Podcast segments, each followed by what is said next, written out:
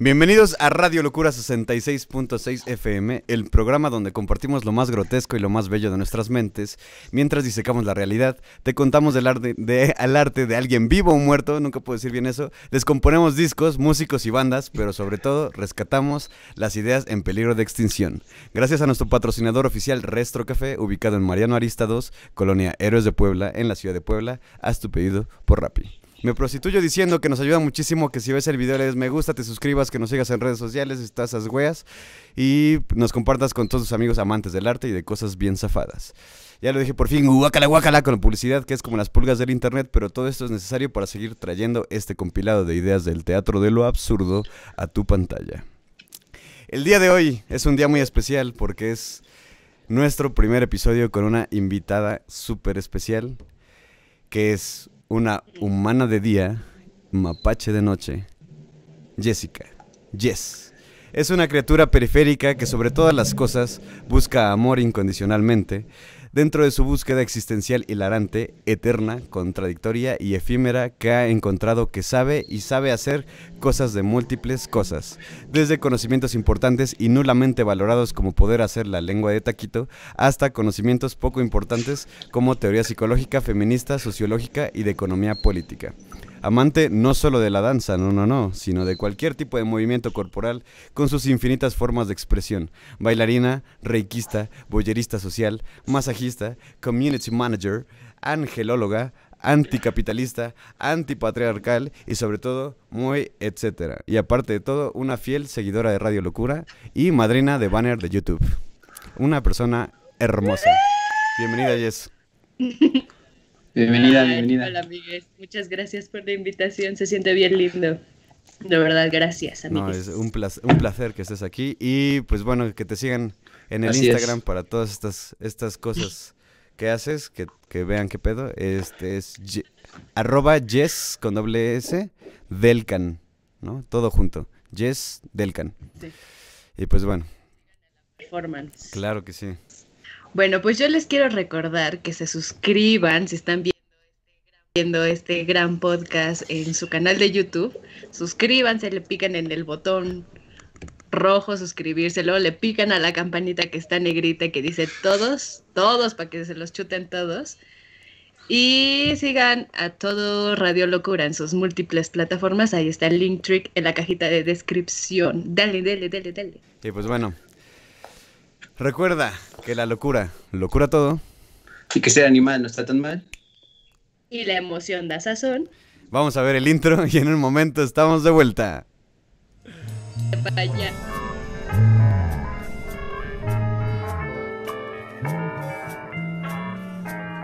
Fue Radio Locura 66.6 en frecuencia moderada. Ideas idiotas para gente inteligente. Adiós.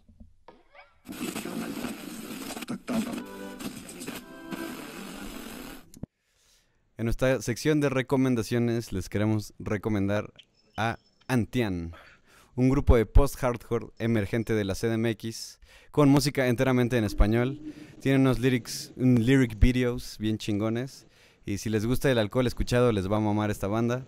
Eh, tiene una calidad de grabación bien cabrona y sus rolas están muy chidas. Van sacando una a una sus rolas de su 9P. Ya estrenaron 1.2 litros y hundidos, eh, y hundidos delirios. Pueden ir a escuchar esta semana, acaban de sacar En medio de la nada. Y pues sus redes sociales son Facebook Antian Band, Instagram Antian Band, todo junto, y YouTube Antian TV. De todas maneras tienen los links en la descripción.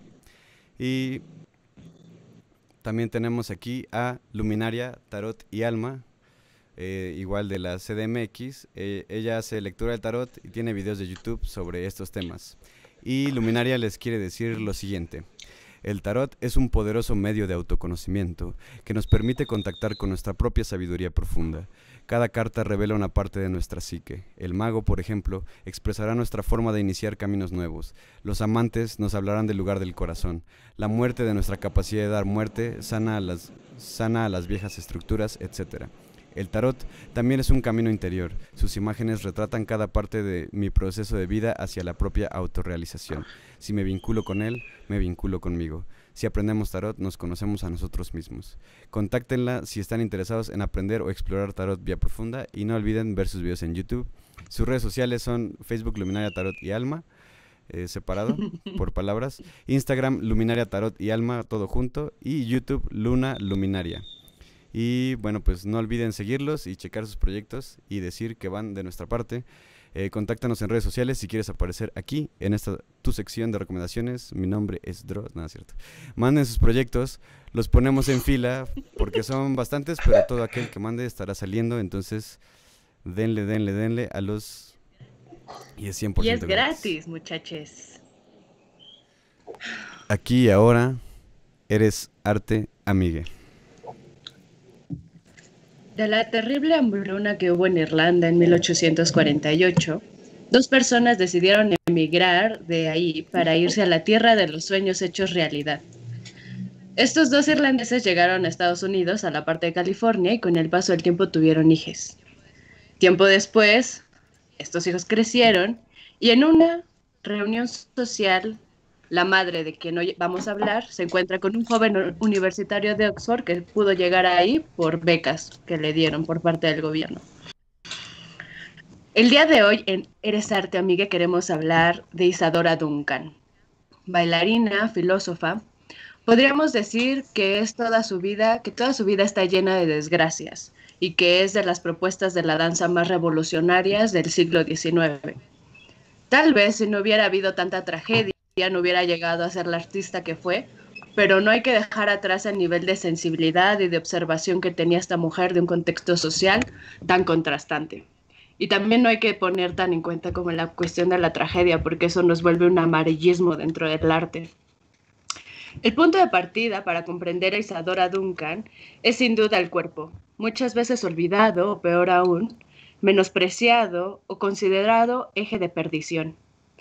Por eso sus planteos arrancan de la tragedia y la filosofía griega. Defendió el cuerpo, los complejos,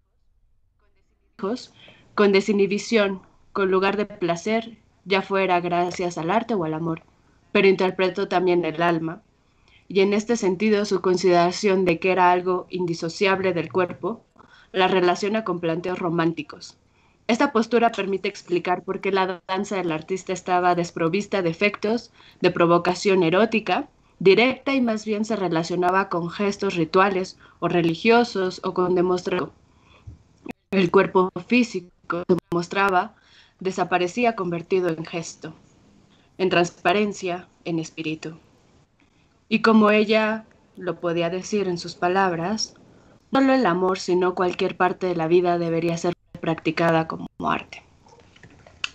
Ángela Isadora Duncan eh, nació en Estados Unidos en 1877 y ella, a través de diferentes observaciones, sobre todo del arte y de sesiones musicales, pudo seguir desarrollando su expresión de movimiento.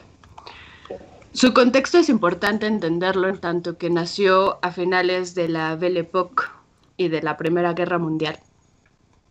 Nació en un lugar un poco humilde, a pesar de que su padre la abandona tempranamente, pero su madre pudo, a través de estar dando clases de canto, de piano y de poesía, poder salir adelante con sus hijas e hijo, ¿no? Ella era la quinta de ese matrimonio pero lo importante y lo que yo siempre quiero resaltar con Isadora es que eh, además de ser considerada una mujer feminista en su época, hablemos del siglo XIX, era bisexual, o bueno, se tienen datos de que era bisexual. Y toda su vida, como siempre se quiere traer la cuestión de la tragedia para darle vislumbres a, su interés, pero realmente se deja por todos lados obscuro, obscuridad en su, en su movimiento o en su impuesta de la danza. Tuvo su acercamiento en Estados Unidos, lo intentó, quiso proponer algunas piezas musicales para ella interpretarla, pero realmente no, no le dieron como la apertura que ella necesitaba algo de lo que más nos puede como pegar cuando vemos o observamos la danza de Isadora Duncan y su vida es que ella desarrolló su dance de la observación de la naturaleza y que es algo que hasta la fecha de su muerte estuvo rescatando todo el tiempo constantemente. Ella nació en San Francisco y ahí se desarrolló. Y ella, al ver en las costas de, de este espacio, de su lugar geográfico, pudo observar a través del mar ese movimiento y ella lo quería interpretar, ella lo quería copiar, ella lo quería llevar a cabo, como si el mar quisiera vivir dentro de ella. Y me pareció muy lindo porque también eh, lo que estuve leyendo de su biografía y de lo que ella escribió, porque ella también escribió su autobiografía antes de morir, nada más que murió antes de que saliera el segundo tomo, tenía una gran conexión también con los fluidos y con su madre, ¿no? Em, hacía una referencia entre el mar y estar como en este líquido amniótico en, cuando estaba en el vientre de su madre antes de, Oh, de, wow. de nacer. Y me, parec- me parecía muy lindo, ¿no? Como esa conexión y con la cuestión de los fluidos tenía como mucha relación con Isadora Duncan. Rescatar sobre todo es que junto con Isadora Duncan, que muchos le dicen que fue la reina de la danza moderna, es que también estaba Lou Fuller y Ruth. Y sobre todo Lou Fuller tiene una relevancia en ella porque fue su maestra y porque mm, en un momento ya cuando ambas estaban en Europa. Y a pesar de que algunos dijeran que tenían como cierta rivalidad, sobre todo artística, Lou Fuller yo creo que es importante como respetar ahí su aportación, en tanto que fue una cuestión muy linda entre el arte y la ciencia. Pero Isadora eh, estaba como en esa triangulación y creo que un poco se le dio más esta visibilidad, Sí. ¿no? Entre comillas, por, la, por querer transgreder lo canónico tanto en el cuerpo como en la expresión de la danza, ¿no? Es algo muy, muy lindo porque, digo, hoy en día, igual, si hablamos de danza, se cree completamente la danza clásica Sí, claro. en el ballet, que a pesar que ha tenido sus, sus transformaciones como ballet, que ya no es del siglo XVII como hoy en día, sigue estando constantemente en la sociedad que la danza, y por eso agradezco mucho su invitación, porque aparte es de mis bailarinas favoritas y creo que no es algo que se habla mucho como en los medios, ¿no? Se suele hablar mucho de la música, de la pintura, eh, del, Del cine, mucho, ah, li- la literatura también, pero de la... eh, y algo que siempre es, es muy importante porque siempre está en relación con el cuerpo, o sea, realmente hay que import- es importante como rescatar esta parte del cuerpo, la cuerpa, el cuerpo. Isadora Duncan decidió como hacer algo que yo hasta la fecha no me he atrevido a hacer, como fue dejar la escuela a los 10 años. Ella dijo, Claro. esto no funciona para Desde ahí se, desde ahí se ve mierda". que es una visionaria. sí, una contracorriente. La dejó, ¿no? Le dijo, es, es que esto no me llena y prefirió ella como muy apegada a su madre también como decir, mira, prefiero estar estudiando al lado de mi madre, declamando poesía y leyendo filosofía, que estar en una escuela donde neta yo no, yo no entiendo qué está pasando, ¿no? Total que la deja y ella tampoco tiene una formación académica rígida como el ballet. En realidad ella todo el tiempo y toda su vida lo rechazó, ¿no? Porque en algunos medios quis- querían decir que ella tuvo su base dancística en cuestiones de que tuvo una, una formación en el ballet y ella lo rechazaba, ¿no? Decía que realmente el ballet era asqueroso, ¿no? Intentaba asqueroso y que no debería de ser la única danza que debería existir, ¿no? Y obviamente por el punto en donde estábamos era lo único que, el único tipo de danza que podía darle como eh, valor el gobierno, ¿no? Para seguir con las producciones. Entonces también de alguna manera Isadora se tuvo que estar haciendo como su propio camino con diferentes empresarios o con algunas personas de la burguesía para poder estar proponiendo lo que ella quería en tanto al movimiento que era completamente diferente. Ella en San Francisco y querer como proponer en diferentes teatros y dando clases con su hermana mayor, no lo logra y dice, esto no funciona en Europa, con su mamá y con sus Y hermanos. ella las, con con- todo el- los- las convence, ¿no? Que es lo, lo cabrón, ¿no? Sí, esto no funciona y vámonos a donde está la guerra. Y era muy chistoso porque todo el mundo en ese momento, por la Primera Guerra Mundial, dije, no, nos vamos de Europa a Estados Unidos y ellos decidieron ir de Estados Unidos a Europa. Y igual, ¿no? Pasaron como mucha hambre. Hubo algunas anécdotas donde tuvieron dos, tres incendios y perdieron sus cosas y que volvían como a ese ritmo y, y era un tipo de valor que les inculcaba su madre al decirles que no importaba como el valor material, sino lo artístico, ¿no? Y, y como que dijeron adiós su visión mercantilista de Estados Unidos y se van a Europa. Alguna de las piezas que más, o sea, que es muy importante porque cuando tú ves, o bueno, no sé ustedes que han visto ya a Isadora, cuando ven una foto de ella con solo su, su rostro, a mí me deja impresionada porque de verdad encarna como una Mm. diosa griega y ella también se basa mucho en, en estos jarrones grecorromanos, ¿no?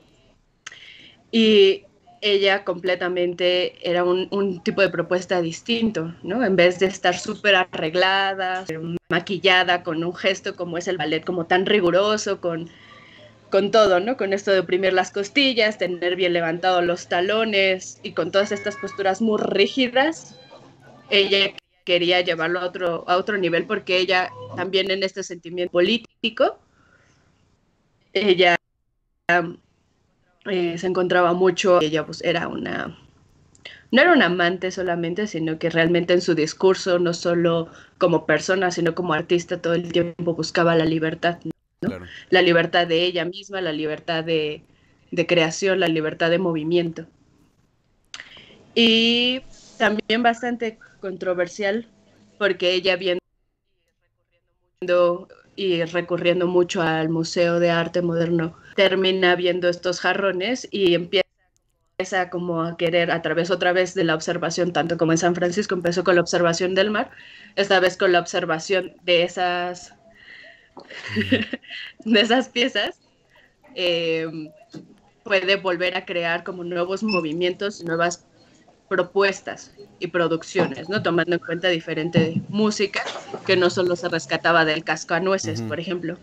Y eso fue algo que le chocó mucho a la gente y de las cosas que también le chocó mucho es que, por ejemplo, a partir de la pintura de Sandro Botticelli, de la primavera, empezó uno de sus primeros pasos también para, para, su, para su propuesta. Me equivoqué, los vasos que veía eran, eh, no eran en París, era en el Museo Británico. Era En, en el en museo. Londres, ¿no? Ujú. Ujú. Y no sé, ustedes qué quieren proponer, muchachos. Ah, Todavía hay mucha A mí, a mí me gustaría comentar que, o sea, se me hizo muy chido como que intentara eh, encarnar el mar, ¿no? O sea, es como, como ser parte del mar, el mar parte de ella y así, porque siento que eh, a final de cuentas el arte, como dicen, es una imitación, ¿no? De, de la naturaleza, pero realmente es como, a- depende hacia dónde veas, ¿no? Yo creo que, el- yo no sé mucho de danza, pero mucho de lo que se busca es como esta elegancia, como justamente, ¿no? El lago de los cisnes, ¿no? Como lo- las aves, ¿no? Como esta rigidez elegante, pero que de alguna manera también es, es volátil y ligera y así, ¿no? Pero pues igual, digo, a alguien se le puede ocurrir, güey, quiero bailar como un árbol, ¿no? Y hacer nada como así, güey, yo qué sé, ¿no? Y, y ella creo que es la que empieza a implementar este tipo de cosas, ¿no? Y que por, por ello me parece muy revolucionaria porque, güey, el mar es de la cosa más inmensa que podemos imaginar en el mundo, ¿no? Aparte de la tierra, pero de hecho sí es más agua. Pero bueno, este... No nos vamos a, Sí, la Tierra nos vamos a meter en- en debates geográficos. Y es más fluctuante. Sí, sí, sí. Es fluctuante, ¿no? Porque puede estar en diferentes estados Claro. de la materia y con ello dependiendo de, de su formación, ¿no? ver- Tanto. verlo de esa manera también está bien cabrón, porque igual el, el agua se evapora, güey, llueve, y llueve sobre sí mismo, o sea, eso- si te metes en un pedo conceptual está cabroncísimo ese pedo. Además piensa que la Antártida tiene más eh, masa continental que varios continentes que son de tierra, entonces hay un chingo de agua aquí, güey, es el punto. Y ella la vio, ella vio el agua y dijo, yo quiero ser agua y fue por eso fue visionaria, güey. Pero no, o sea, realmente no es tanto por el elemento, sino qué es lo que causa y cómo, cómo interactúa con el ambiente y consigo mismo. Eso me parece muy chido, porque desde ahí se denota una libertad cabroncísima, ¿no? O sea, yo me la imaginaba bien Moana, güey, así en la... En la playa, güey, así bailando con las olas y todo el pedo, güey. O sea, neta está muy chido, güey. Isadora Duncan, bailarina y maestra, ¿no? Así, ya en Avatar. Puro avatar en, este- en esta sección.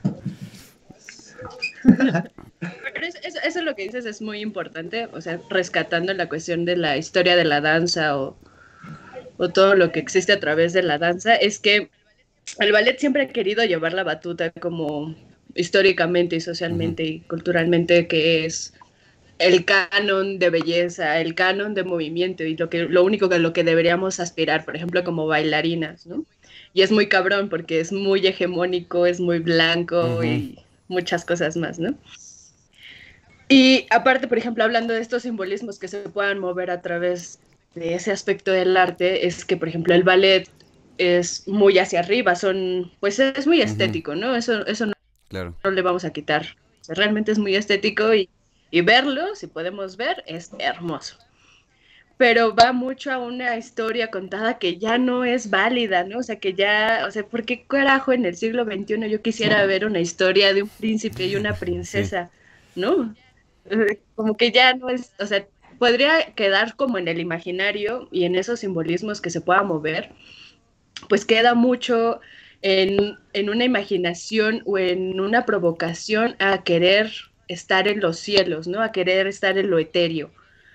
Y lo que quería llevar eh, Isadora es una cuestión a rescatarse más a la, a la, a la tierra, ¿no? Más a lo a de dónde ella viene, ¿no? O sea, por eso es este rescate a la naturaleza, ¿no? Esta observación, er- que era un poco, ¿no? Como que la danza surge igual que al mismo tiempo que la música, y se, va, se viene mucho con estos actos rituales religiosos a las diferentes deidades que ha estado implementado en la humanidad. Y entonces parece que en un momento de la historia se cortó, ¿no? Y se quiso hacer muy burgués por los procesos sociales y políticos de la humanidad también. Pero ya, eso es lo lindo, ¿no? O sea, no es que ella, no es que nunca nadie lo haya pensado como en querer, eh, a través de la observación de la naturaleza, querer sí. imitarlo, ¿no? Real-. Realmente no es que sea como la primera, pero la manera en que lo hizo y en el punto histórico donde lo hizo fue lo que culminó. Porque era muy riguroso, era una línea, era mucho estar arriba y, y en una cuestión ya casi conectada con lo etéreo. Y ella dice, no, volvamos a lo que es humano, ¿no? A la cuestión de la naturaleza, a también a la parte como es- espiritual que ella quería más en su filosofía como co- conectar la parte mental, pero también la parte corporal y espiritual de la persona, ¿no? No, no hablar del hombre, sino como Sí. seres humanos. Y eso me parece como muy... es que yo creo que su aportación tiene mucho que ver con que, por ejemplo, en, en ballet como en la música clásica, este, siempre es como, sí se buscan nuevos temas, pero no se cambia la forma, solo se cambia el contenido, ¿no? Entonces, por ejemplo, eh, digo, yo lo conozco más en la música, ¿no? Pero es más o menos parecido. Si, si tú tomas una pieza y la interpretas como justamente, ah, vamos a bailar como árboles, bueno, pero lo van a interpretar desde la forma, digamos, ya institucionalizada de lo que es moverse como una bailarina. Del árbol burócrata. Sí, exactamente. El del mueble de encino que está en la piscina. Sí, justamente, y es como, no, no se cambia la for- o sea, no se cambia la forma y el contenido, sino simplemente se intenta enriquecer el contenido, pero ella sí lo hace en forma, ¿no? O sea, es como, el medio es el mensaje, ¿no? Bien McLuhan, güey, ¿no? Como, eh, si yo, si yo me quiero mover como el agua, pues me muevo como el agua, no, no, no hago estos movimientos rígidos porque así no se mueve el agua, chinguen a su madre, güey, ¿no? Y eso fue como que algo revolucionario porque simplemente es, es mandar a la mierda una tradición que a final de cuentas también es, es una búsqueda muy personal porque ahorita lo vemos, ya ahorita lo- los chavos ya no se, ya no se impresionan con nada, ¿no? Pero, pero ella, pero ella en su momento era como de, güey, pues era una búsqueda muy personal, no era algo así como de, ah, voy a institucionalizar el movernos como el agua, ¿no? Sino que simplemente fue como su búsqueda de libertad la que la llevó ahí, entonces eso es lo que me parece muy rescatable de su, de su propuesta artística, ¿no? Eso está muy chido. Sí.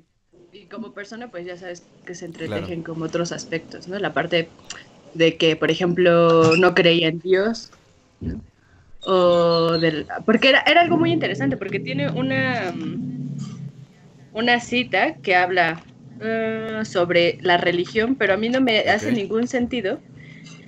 Mira, dice que creo que tal vez no estuvo bien escrito, o, o bueno, yo le doy otra interpretación, ¿no? La danza del futuro tendrá que volver a ser un arte altamente religioso, como era entre los griegos porque el arte que no es religión no es arte, es pura mercadería. Y eso sigue siendo muy válido hoy en día, ¿no? Pero yo no lo, o sea, ella lo puso como en un tono religioso, yo lo pondría más en un tono espiritual porque yo, entendiendo que ella se desapegó de la iglesia, pues ya no sería religioso, sino espiritual, pero en la interpretación, en su momento... A lo mejor podría, eh, porque creo que también tenemos mucho problema si de por sí ya hablar de artes es un pedo, cuando hay opiniones sobre arte y vienen de otra lengua, también se complica la cosa, ¿no? Eh, tanto llevándonos hasta los griegos, como en lo más inmediato que sería de, del inglés o del francés al español contemporáneo, ¿no?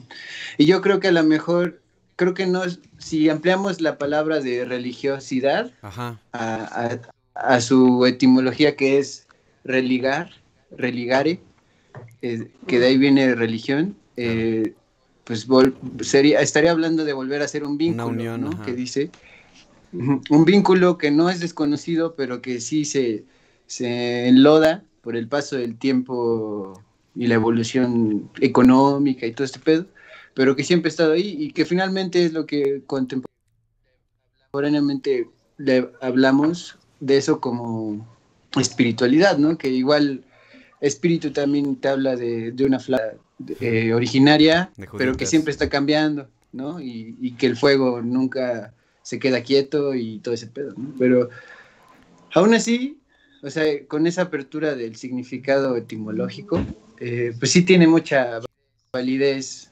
querer volver a los griegos, porque los griegos no es que inventaran cosas, sino que las nombraron en griego y después en la latín se fue a la mierda, y luego más a la mierda, luego más a la mierda. Y solo hay que volverlo a, retomar, ¿no? A, recursar. En la danza también. Así es. Pero bueno, continuamos con su historia. Sí, está bien. es que mucho de su historia, de su historia personal se va entrelazando con, con los hechos que ella va reformando, las propuestas que va, que va dando. ¿Tú quieres contar alguna? Bueno, es que sí tengo algo que decir, pero creo que ya hasta después de que cuentes cuando, cuando llegue a Latinoamérica.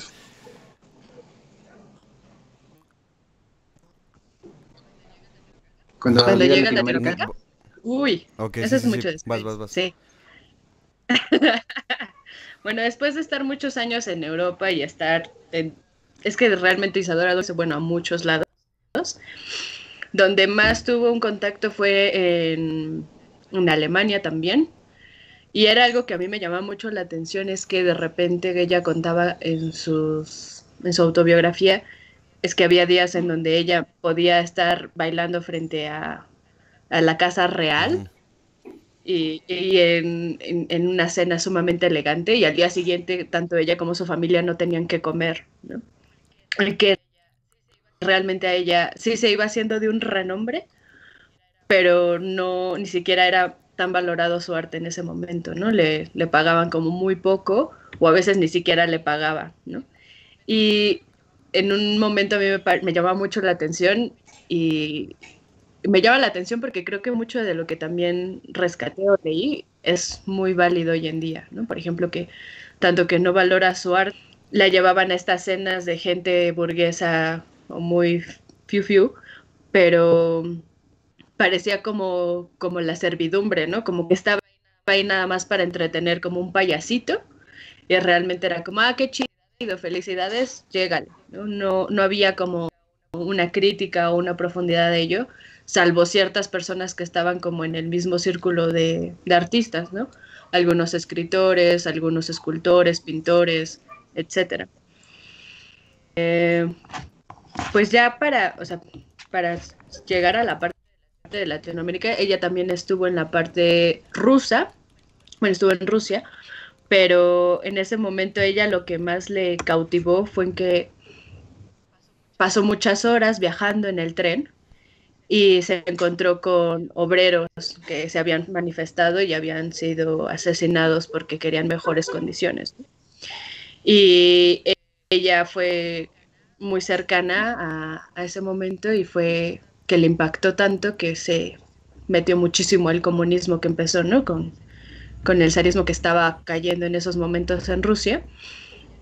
Y ella como que decía, bueno, voy a, no solo voy a bailar por, por estas personas ricachonas que tienen todo el poder económico de poder como darme algo o, o, o de hacerme el contacto para seguirme moviendo en este mundo que es tan pesado, sino que también voy a bailar por la libertad de aquellas personas que también me mueve solo por ese contacto humano, ¿no? No es que, bueno, yo no lo sentí así que ella fue la voz a través de su danza de los que no pueden hablar, ¿no? Sino que eh, le impactaba tanto esa emoción eh, como tanta rabia y, y, y, toda esa sensibilidad por ese proceso político que decía como decidía hacerlo todo el tiempo en sus funciones y que pasó algo igual con sus producciones de la Marsella, ¿no?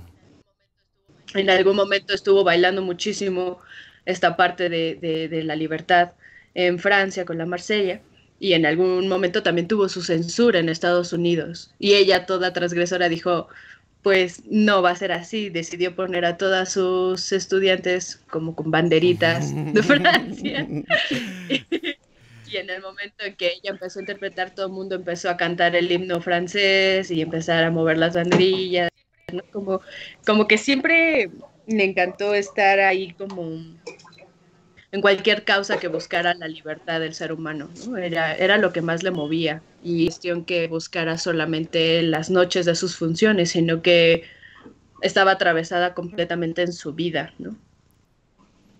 Está muy cabrón eso. Y justamente es como, porque ella buscaba de alguna manera, era como un shock, pero era un shock muy bien pensado, era un shock muy, muy revolucionario, ¿no? No, no era nada así como de, ah, vamos a emputar a estos güeyes. Lo cual ya se, se, puede ver ya después en los 80s, 90s, ¿no? Con bandas de metal, punk y lo que sea, ¿no?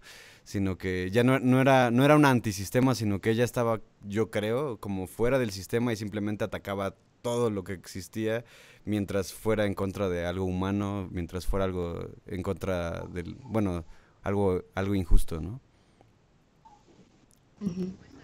Pues tanto en su autobiografía película, porque tiene películas, eh, un poco como este impacto emocional que pudo haber llegado a tener y también en su forma íntima, pero que también la, su intimidad se maneja entre la creación y la cuestión pública es que no creía para nada en el matrimonio. Y eso en el siglo XIX, digo, hoy en día, digo, está un poco como más procesado. Pero en ese momento era una estupidez y era casi, casi, pues un suicidio social, ¿no? Porque no, no era completamente permitido, encima que era una persona que se le sabía que no se, no se casaba, tenía hijos fuera del matrimonio pero además tenía relaciones sexuales con todo el mundo, ¿no? Y era muy abierta en tener un montón de amantes y era bastante satanizada por ello también. Entonces, eh, pues también tiene sus aportes, no es que diga, ay, wow, fue la gran aportación feminista a la ola, pero dentro de su vivencia personal que al final sigue proyectando entre lo público y lo privado, tiene ese gran aporte yo creo que también es importante rescatarlo. No es que diga, ay, wow, es que estuvo en contra del matrimonio, no, pero fue algo que al final esa postura política y esa ideología de la libertad siguió impactando en todas sus obras y en seguir permaneciendo muy firme en lo que ella proponía, porque es algo como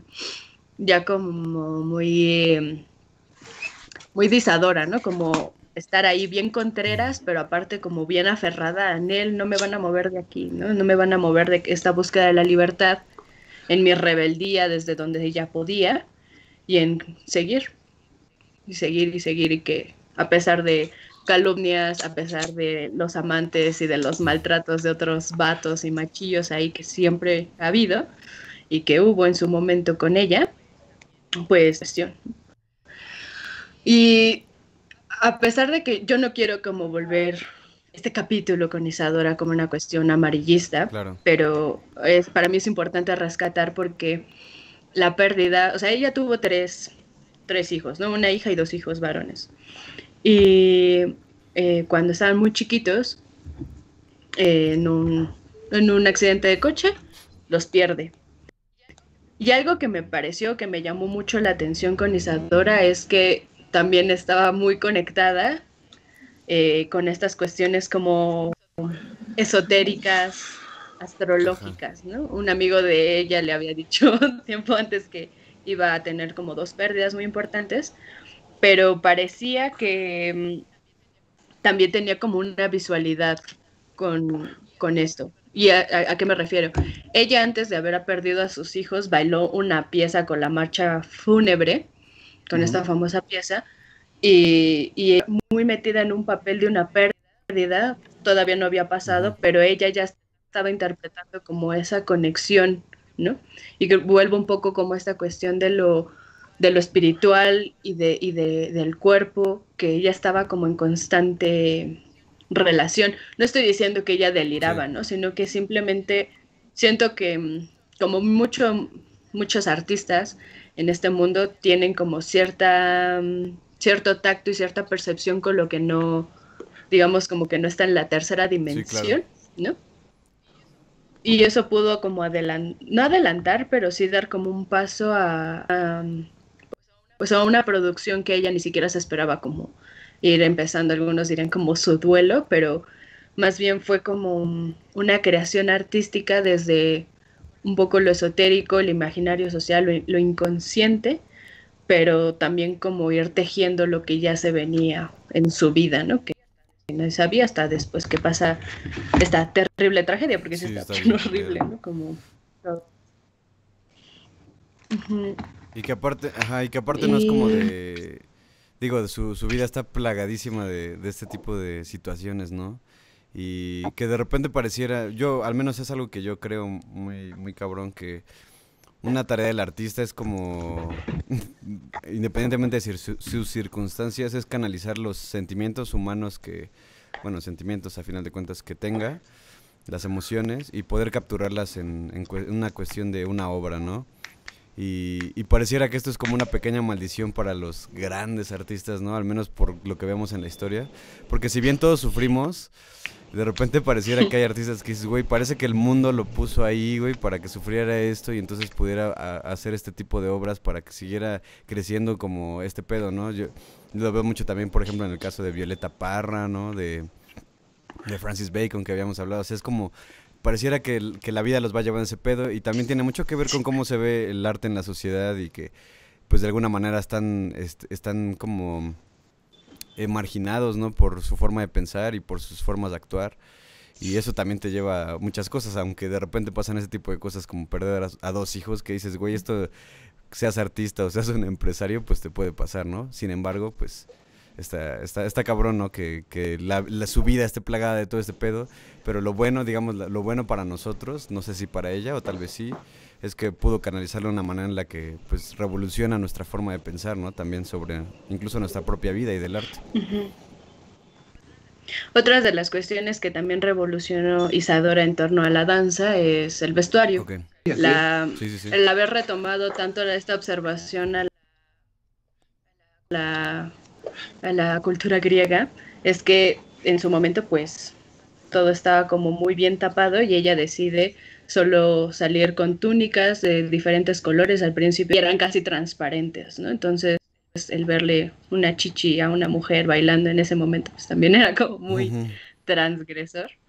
Y, y ella, era muy suelto, o sea, era un poco a lo que también quiero rescatar mucho, es que eh, aparte de que de la observación a la naturaleza, es que recogía mucho la cuestión de ir al piso, ¿no? Más que eh, otras bailarinas de contemporáneo como Marta Graham, es que también saltaba, es que se movía de una manera muy diferente y que exploraba otros espacios, tanto con su cuerpo como en el espacio teatral, en el espacio artístico. Llamó la atención y de alguna manera eso generó creaciones distintas también, por ejemplo, en la escultura o en la pintura, ¿no? Siendo ella una musa, por ejemplo, de Rodin, que está con Rodin, eh, truculenta con Rodin, muchísimo por su manera de, impactar, que yo con Rodin, mira, yo también tengo mis mis cuestiones porque yo adoro a Camille Claudel, que también ahí es otro mártir. Entonces, eh, pues a pesar de que estaba todo el movimiento también de, terminando como el impresionismo, ella, o sea, podemos ver en, su vida y obra cómo se va inspirando de todos estos procesos artísticos, tanto en la pintura, en la escultura, en la literatura, en la filosofía, y ella lo transforma, lo lleva, lo teje hacia otra manera nueva con ella, y eso devuelve también al mundo artístico otras maneras, ¿no? En, las, la pintura, en la escultura, en la literatura, empezaron a ver como nuevas formas de creación. No es que haya generado una nueva corriente en la literatura o en la pintura, pero esas observaciones y esas críticas que se empezaron a dar generaron una visión nueva, ¿no? Aparte de que estaba como la cuestión del comunismo, ¿no? También eso sigue siendo como un parteaguas que al final, pues sí construyó en su momento histórica y artísticamente. Bueno, yo creo que en ese sentido la, la danza, el baile en general, muchas veces siento yo que se quiere hacer de lado porque mucha gente, porque no lo entendemos, ¿no? Yo creo, eh, porque es eh, algo tan inmediato, ¿no? Al alcance inmediato de poderlo hacer cualquiera. No digo que con maestría ni nada, pero por eso mismo se piensa que, que, podría aportar, ¿no? Si de por sí las artes se llegan a pensar así, ¿no? En general, la danza muchas veces se le sesga así, ¿no? Como, ah, es el cuerpo y ya, ¿no? Pero pues obviamente no.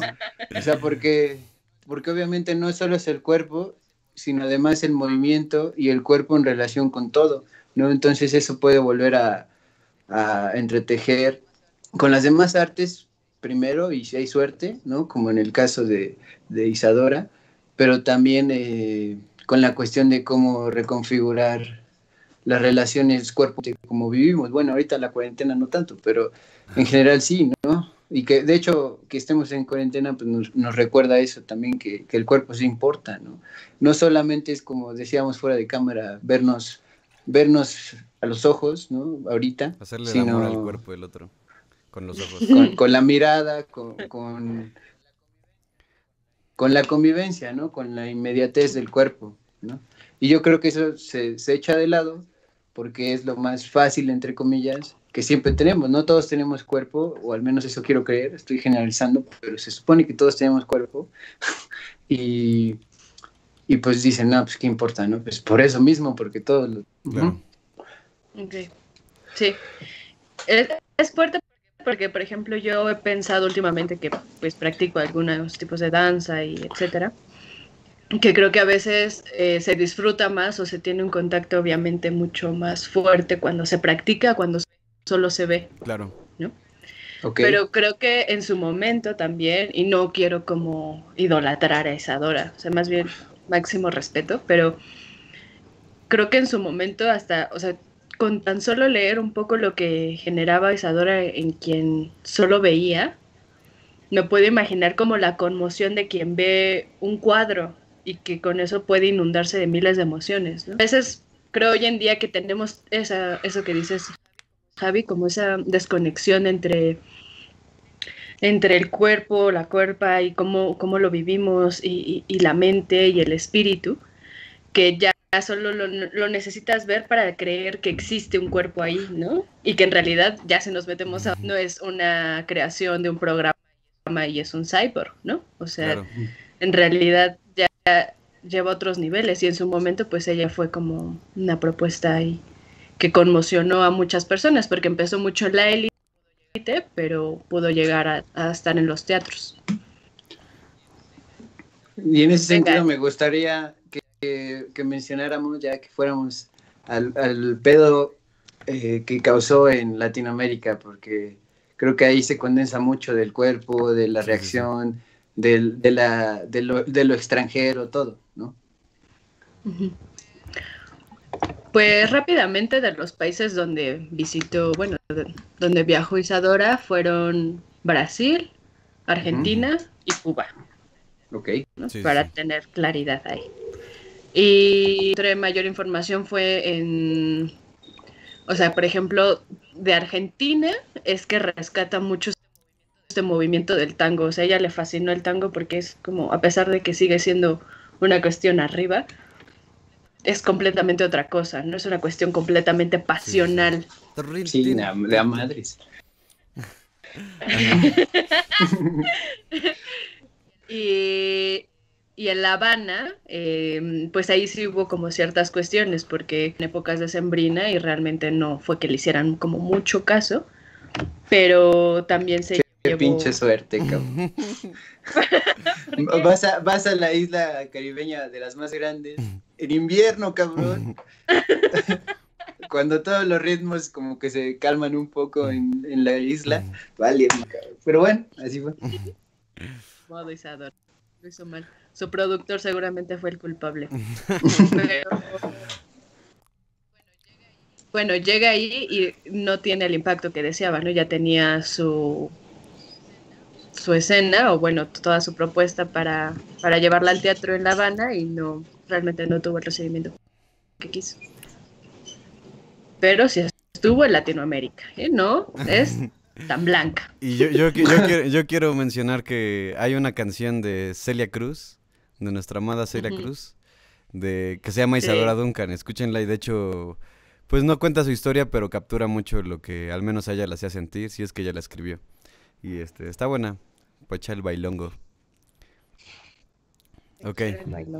También en, Arge- en Argentina se encontró con una, una situación peculiar, ¿no? Porque yo no sé eh, si llegó en invierno o no, pero pareciera que no emocionalmente sé sí, porque, eh, porque la reciben, pero igual como, como que la denostan, incluso cuando estaba en la presentación le gritaban, ¿no? O sea, es lo que yo alcancé a investigar, ¿no? Y, y que no había como ese, ese calor del público, a pesar de que habría algunos que sí se emocionaban, ¿no? O simplemente les impactaba. Yo creo que mucho tiene que ver, tanto que haya sido como en Londres, como en América Latina, en Estados Unidos, que causaba esa impresión, como decía Alex, y más o menos como ya se entiende por el contexto que has dicho, Yes, que era un impacto que, que, que como es cuerpo, es muy difícil de criticar, es muy difícil de, de poder emitir una opinión inmediata, ¿no? Entonces, en cierto sentido, sí tiene que pasar más tiempo para que el público salga del teatro y no solo se quede con los pinches abucheos y, y toda esa mierda de no entender que no era música clásica, clásica, sino del romanticismo, o sea, ya más para acá, y, y que escogía eh, temáticas de, de muerte, como las marchas fúnebres y ese tipo de composiciones más contemporáneas de, del romanticismo, ¿no? Pues, y, creo que eso hace que saque demasiado de onda a la gente en su momento muchísimo más, porque para empezar ese, un, un cuerpo, una cuerpa, una manifestación corporal en el escenario, y no solo eso, sino que son temas que no mantienen eh, los, el status quo social y Sí. las grandes artes y así, sino, sino solo la expresión y el movimiento y brincar, ¿no? Como dices. Digo, igual yo tampoco estoy en danza, pero, eh, pero para nada. Eh, pero sí, sí creo, sí creo poder imaginarme la, la sorpresa de, de estar frente a un escenario que neta, o sea, hace cosas como brincar y demás, que te sacan de onda incluso en el día a día, ¿no? O sea, ¿quién se pone a saltar por la emoción así como si fuera un niño o como si fuera al mar haciendo olas de la emoción eh, en, en siendo adultos, ¿no? Pues muy pocos, ¿no? O al menos no es tan común por mil razones, ¿no? Entonces yo siento que ese impacto en América Latina también lo sufrían el, el Y- público y es y, que- y ella tenía la infortunia de que no no podían apreciarlo. Yo, tengo entendido que parte de este, eno- este enojo que causó en Argentina fue porque bailó el himno nacional de Argentina. Ah, bueno, sí, también eso Y específicamente. eso obviamente aquí como en México es cagado porque por ejemplo yo he visto bandas en vivo que de repente llegan y ay vamos a vamos a hacer un chistorete y vamos a tocar el himno nacional, ¿no? Y hay gente bien ofendida así como no cómo crees cómo vas a tocar el himno nacional Como Ariana Grande. como Ariana Grande como King Crimson no sí vamos a tocar el pinche himno nacional en guitarra y obviamente pues eso es revolucionario digamos pero bailarlo, güey, o sea, güey, qué pedo. o sea, es, que- es que hay que estar muy, muy, muy, muy liberado de muchas cosas. Y sobre todo lo entiendo porque para ella no era algo tan impresionante, siendo que ya había, pues, bailado la marsellesa, que también le había causado pedo, pero ni siquiera tanto por, por la, los connacionales este, franceses, ¿no? O sea, toda la gente que, que se siente representada por la marsellesa, sino por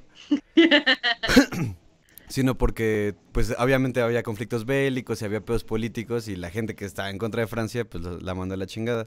Pero en Argentina sí fue como, oye, no, es como bailar el feliz cumpleaños a mi abuelo mientras está muriendo en su cumpleaños. No sé, güey, así es como que, ah, no, güey, está súper culero. güey". Y lo cagado es que lo que yo entiendo que después de este pedo, que antes de esta presentación tuvo un chingo de problemas, que incluso las partituras ni siquiera le llegaron en el, en el momento, que Ujú. venían en barco todavía así como de, ay, te van, pero mataron tres meses, puta madre. Entonces, este, ahí en Argentina le prestan las partituras para que una orquesta pueda llevar a cabo la interpretación para que ella bailara. Y de repente así en su siguiente presentación dice, ¿sabes qué, güey? Vamos a bailar Wagner. Richard Wagner, me vale verga, ¿no? Es, me encanta ese güey. Y entonces como, no, no, es que es un alemán, güey, no mames, ¿cómo crees? ¿Cómo vas a bailar la música de un alemán y así? Entonces la gente ya está así como de, güey, no, ya no voy a ir a esa presentación porque, güey, ¿cómo vamos a bailar música de un alemán, güey, no? O sea, ese tipo de, de, de- de tonterías de, yo no creo en las nacionalidades, ¿no? Yo no, no tengo nacionalidad, ¿cierto? Este, pero sí, se, se me hacen, se me hacen peleas muy tontas, en fin. Pero pues yo siento que esto tiene mucho que ver con, con el... Es que ella incomodaba, pero no porque quisiera de alguna manera, sino porque para ella, el ar- así, ah, pues yo siento que esto es directo, yo siento que quiero decir esto, y lo decía, güey. No, no se ponía a pensar así como de, güey, la gente se va a ofender si les bailo el feliz cumpleaños o su himno nacional, güey, ¿no? La que le fuimos como, no lo bailó, tengo, tengo que, que aclararlo, no bailó el, no bailó feliz cumpleaños, pero sí bailó el himno de Argentina. El feliz cumpleaños de las naciones Sí. es su himno nacional, ¿no? Naciones Unidas, feliz cumpleaños. Ok. Venga. Pues al final creo que es- eso es lo, lo importante, ¿no? Fue el eje, creo, o sea, tanto en cualquier sentido, ¿no? Tanto en Argentina como en Francia, como en Rusia, ella siempre le apostaba a la libertad Sí, claro. en sus múltiples manifestaciones y como podía. Y poniendo literalmente el pecho de frente, ¿no? O sea, el movimiento, las piernas, los saltos, la, la emoción de estar vivo con cuerpo, carnal, ¿no? Así. Sí, un cuerpo Sí, vivo bueno. y que se transforma. O porque eso en la danza también a mucha gente Claro. le puede, o sea, llegar al piso es un pedo, güey, ¿no? Acá te da estabilidad, te da seguridad, pero irte al piso y levantarte, uy, uy, ¿no? Ahí también Sigue. ya una cuestión escénica. eh, Atrás ni Sí, huevo. Y pues bueno, ya para ir como terminando este, este ar- Eres Arte Amiga Sí. con Isadora Duncan, eh, pues nos va como una gran estrella con una cuestión muy irónica, como lo fue su muerte. Ella ya de seda, muy suave, muy hermosa, y decidió esa tarde irse en un Bugatti, Sí. ponérsela y decir, tráiganme mi convertible, que llevaba un coche convertible, un Bugatti. Que de hecho, te, te corrijo Y- tantito, era un Amilcar, no sé qué pedo. Ahí hay como que un pedo. No, no, no, no. A ver, yo tengo que era un Benoit Pal, Pal- Pelcheto. Palcheto. No, él era con el que iba. Apoga- pero era apodado como Bugatti. un Bugatti. Pero según yo era el güey. Bueno, da igual. El punto. Era una Milcar un modelo. GS de 324. Ahí está. Ahí No, es que Wagner, ¿cómo vas a, No, cantar? pero ¿Cómo es- vas a bailar Wagner?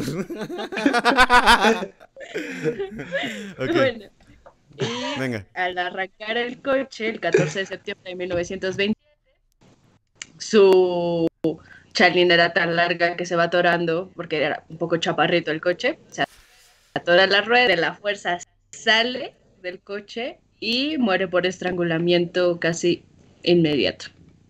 Fuck. Súper trágico, güey. Muy. Y aparte, me, me gustó que muchos dicen que, que les dijo en francés las últimas palabras. ¿Sí, sí viste eso? Que según las Ah, últimas sí, claro. palabras que dice. eh, Dilo tú si quieres. Ah, algo No, no, algo así favor. entendí que, que dijeron como. Ella dijo como. Adiós amigos, me voy, ¿qué? Es que hay dos Eh, versiones. Adiós, amigos míos. Me voy a la gloria. Pero Ah. eso dijo su amiga, que era muy cercana a ella, que de hecho eh, ella fue quien la vio ya muy mal después de la muerte de sus hijos, como alucinando y, y poniéndose muy mal. Y dijo eso como porque quería que todo el mundo lo haga de una mejor manera, pero que en realidad, tiempo después, ella lo desmintió y que Isadora antes de morir dijo, me voy al amor, Al amor. porque se iba a ir a coger con A otro, con otra persona. Pero qué simbólico, ¿no? Y esas fueron sus palabras. Y y un dato, un dato ya, sí, súper chido. Tiene, se tiene el mito, Ajá. la leyenda de que eh, hay una tumba con su nombre en la Ciudad de México, Es cierto. en Tlalpan. Entonces, si hay alguien quiere ir al, a, a San Fernando, ahí al Panteón de San Fernando en Tlalpan, puede encontrarla. ¿Y si es parecer. cierto? Estaría chido, estaría chido que fueran como nos mandaran una foto que, que encontraron o no la lápida a Radio Locura. Ándale, como todo chido. mundo se toma, le, le besa su, su ataúd a Oscar Wilde en Francia, Ándale, ese tipo de cosas. con Isadora. Sí, una selfie nos las mandan a redes sociales. ¿Cuál, cuál selfie? Que sea un video bailando. Ah, no mames, estaría de huevos. ¡Uh! estaría Mejor, güey. mejor. Uf, Pues sí. va. Esté o no esté ahí la lápida, en la búsqueda es un baile, que lo manden. Randonáutica versión Isadora Duncan. Bueno, Exacto. Pues para ir cerrando, yo creo que estuvo, estaba muy chido rescatar este pedo. Neta, gracias, Jess, porque tú eres, tú eres una, una especialista en este tema especialista, y yo no hubiera la sabido cómo abordarlo. La neta está muy chido. Me gustó muy su propuesta. A pesar de que no, no consumo ni hago mucho baile, como puedan darse cuenta, estoy todo tronco, pero... Pero la neta, o sea, siento que sí es como que su visión y sobre todo, pues, aspectos de su vida son súper interesantes y está chido recordarla así como, como ella, no como ella quería ser recordada, sino como era, ¿no? Ajá. Ese es mi último pensamiento. Sí. Como la yo- bailarina artista más que un mártir. Claro, claro, claro. Yo creo que la moraleja, una de tantas, puede ser que eh, te pongas las mascadas o las bufandas con cuidado. Eh, y otra es que bailes, eh, no todos los bailes tienen que ser ceremoniosos. Pero tampoco ¿No? el feliz cumpleaños. Y, y también, y también, más allá de que sea una tontería, pensarán que no, pero que la ley diga que no puede reinterpretar el himno nacional, hay que legislar, hay que legislar, carnal, hay que legislar. Mira, Porque igual es una... que me, le- que me legislen ese pedo antes de la marihuana, güey. O sea, eso, eso, eso, ese pedo me, me pega más en las libertades, güey. Me hace sentir más en un sistema de- como la Matrix, güey. Que no fumar marihuana, güey. O sea, es por sí ya lo hacen. Pero no puedo tocar el himno nacional, cabrón. Está cabrón, Yes. está cabrón. Sí, bailen, bailen, amigues. Yo les diría eso, bailen. Nunca, aunque estén ahí solos, si, le- si les da pena, pues solitas, solos, ¿no? Pues en Skype o en Zoom. Ahí cada una propone un paso y que la otra le siga. ¿no? Es, es bien chido, o sea, sobre todo esta cuestión como de reconectarnos con nosotros mismos, más de querer estar compitiendo y mira qué chingón. Es muy lindo reconectar con nuestro cuerpo, ¿no?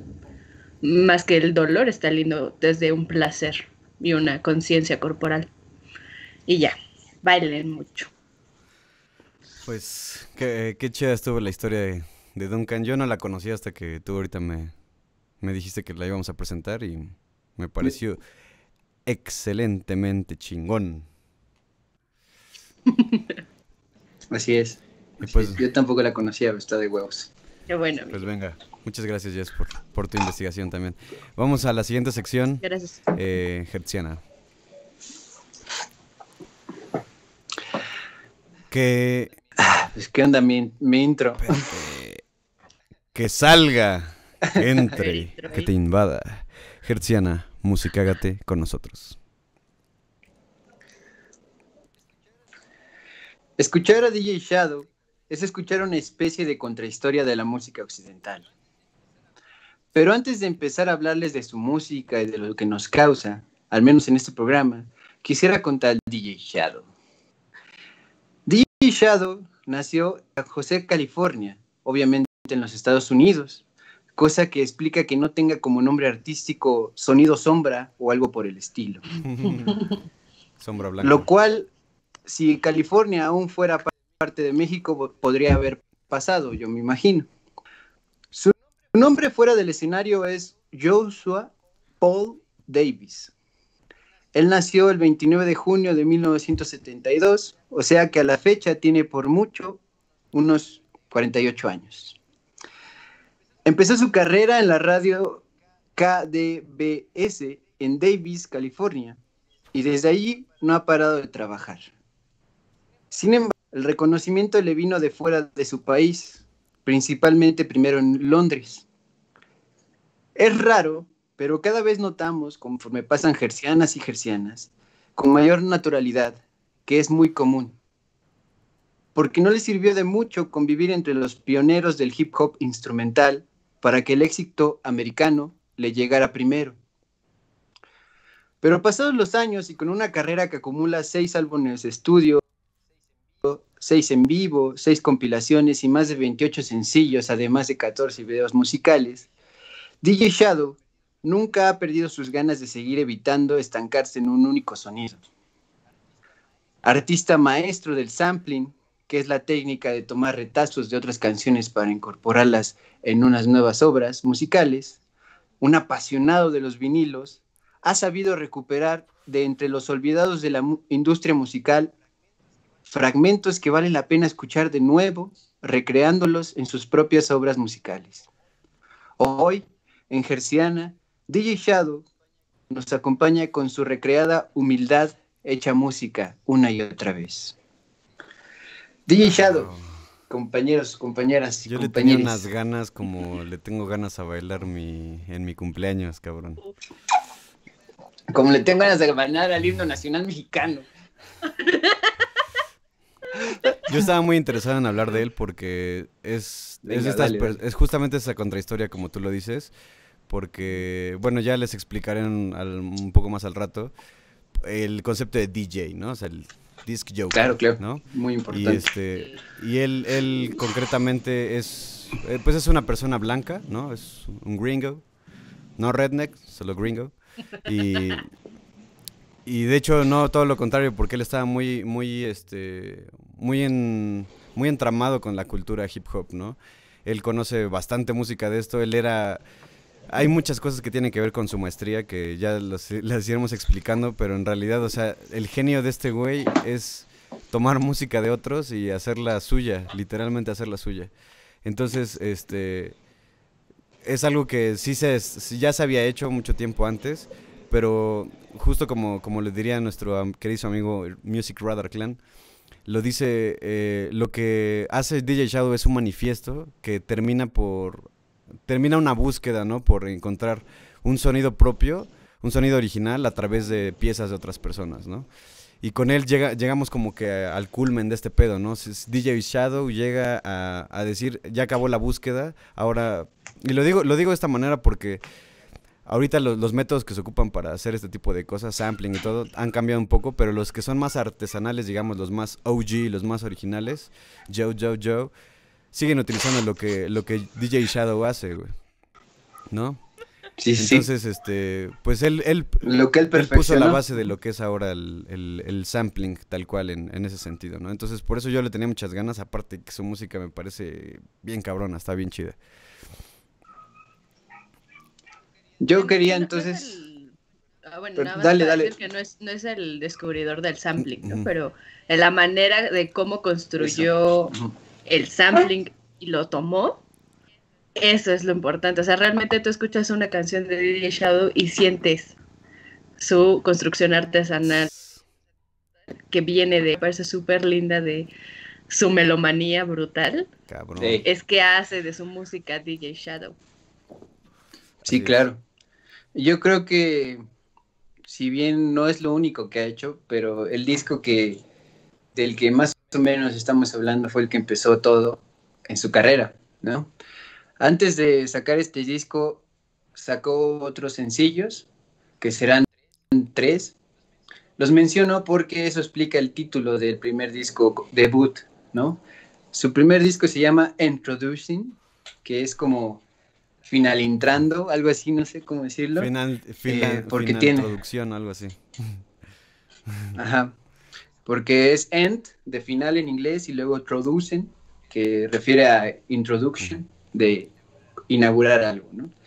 Entonces tiene un juego de palabras, un oxímoron, hecho crasis. Ya saca el título, pinche. Eh, Pero bueno, este disco lo saca el 16 de septiembre de 1996 con la discográfica Mo Was. Les digo que es el tercer trabajo que, que saca con Mo Was porque él escogió el título del disco porque para él este juego de palabras, hecho una sola palabra, significa, o más bien es el, el cuarto y el último capítulo de una serie de piezas que él hizo para esta discográfica, que todas mantenían una cierta atmósfera, un cierto tono y una cierta experimentación musical. Es decir, para él, su primer disco ya es el final de algo, ¿no? Pero es su primer disco, entonces con eso se presenta, aunque está terminando una temporada de cuatro cosas, ¿no? De tres sencillos y un disco completo, Claro. ¿no? Con esta discográfica.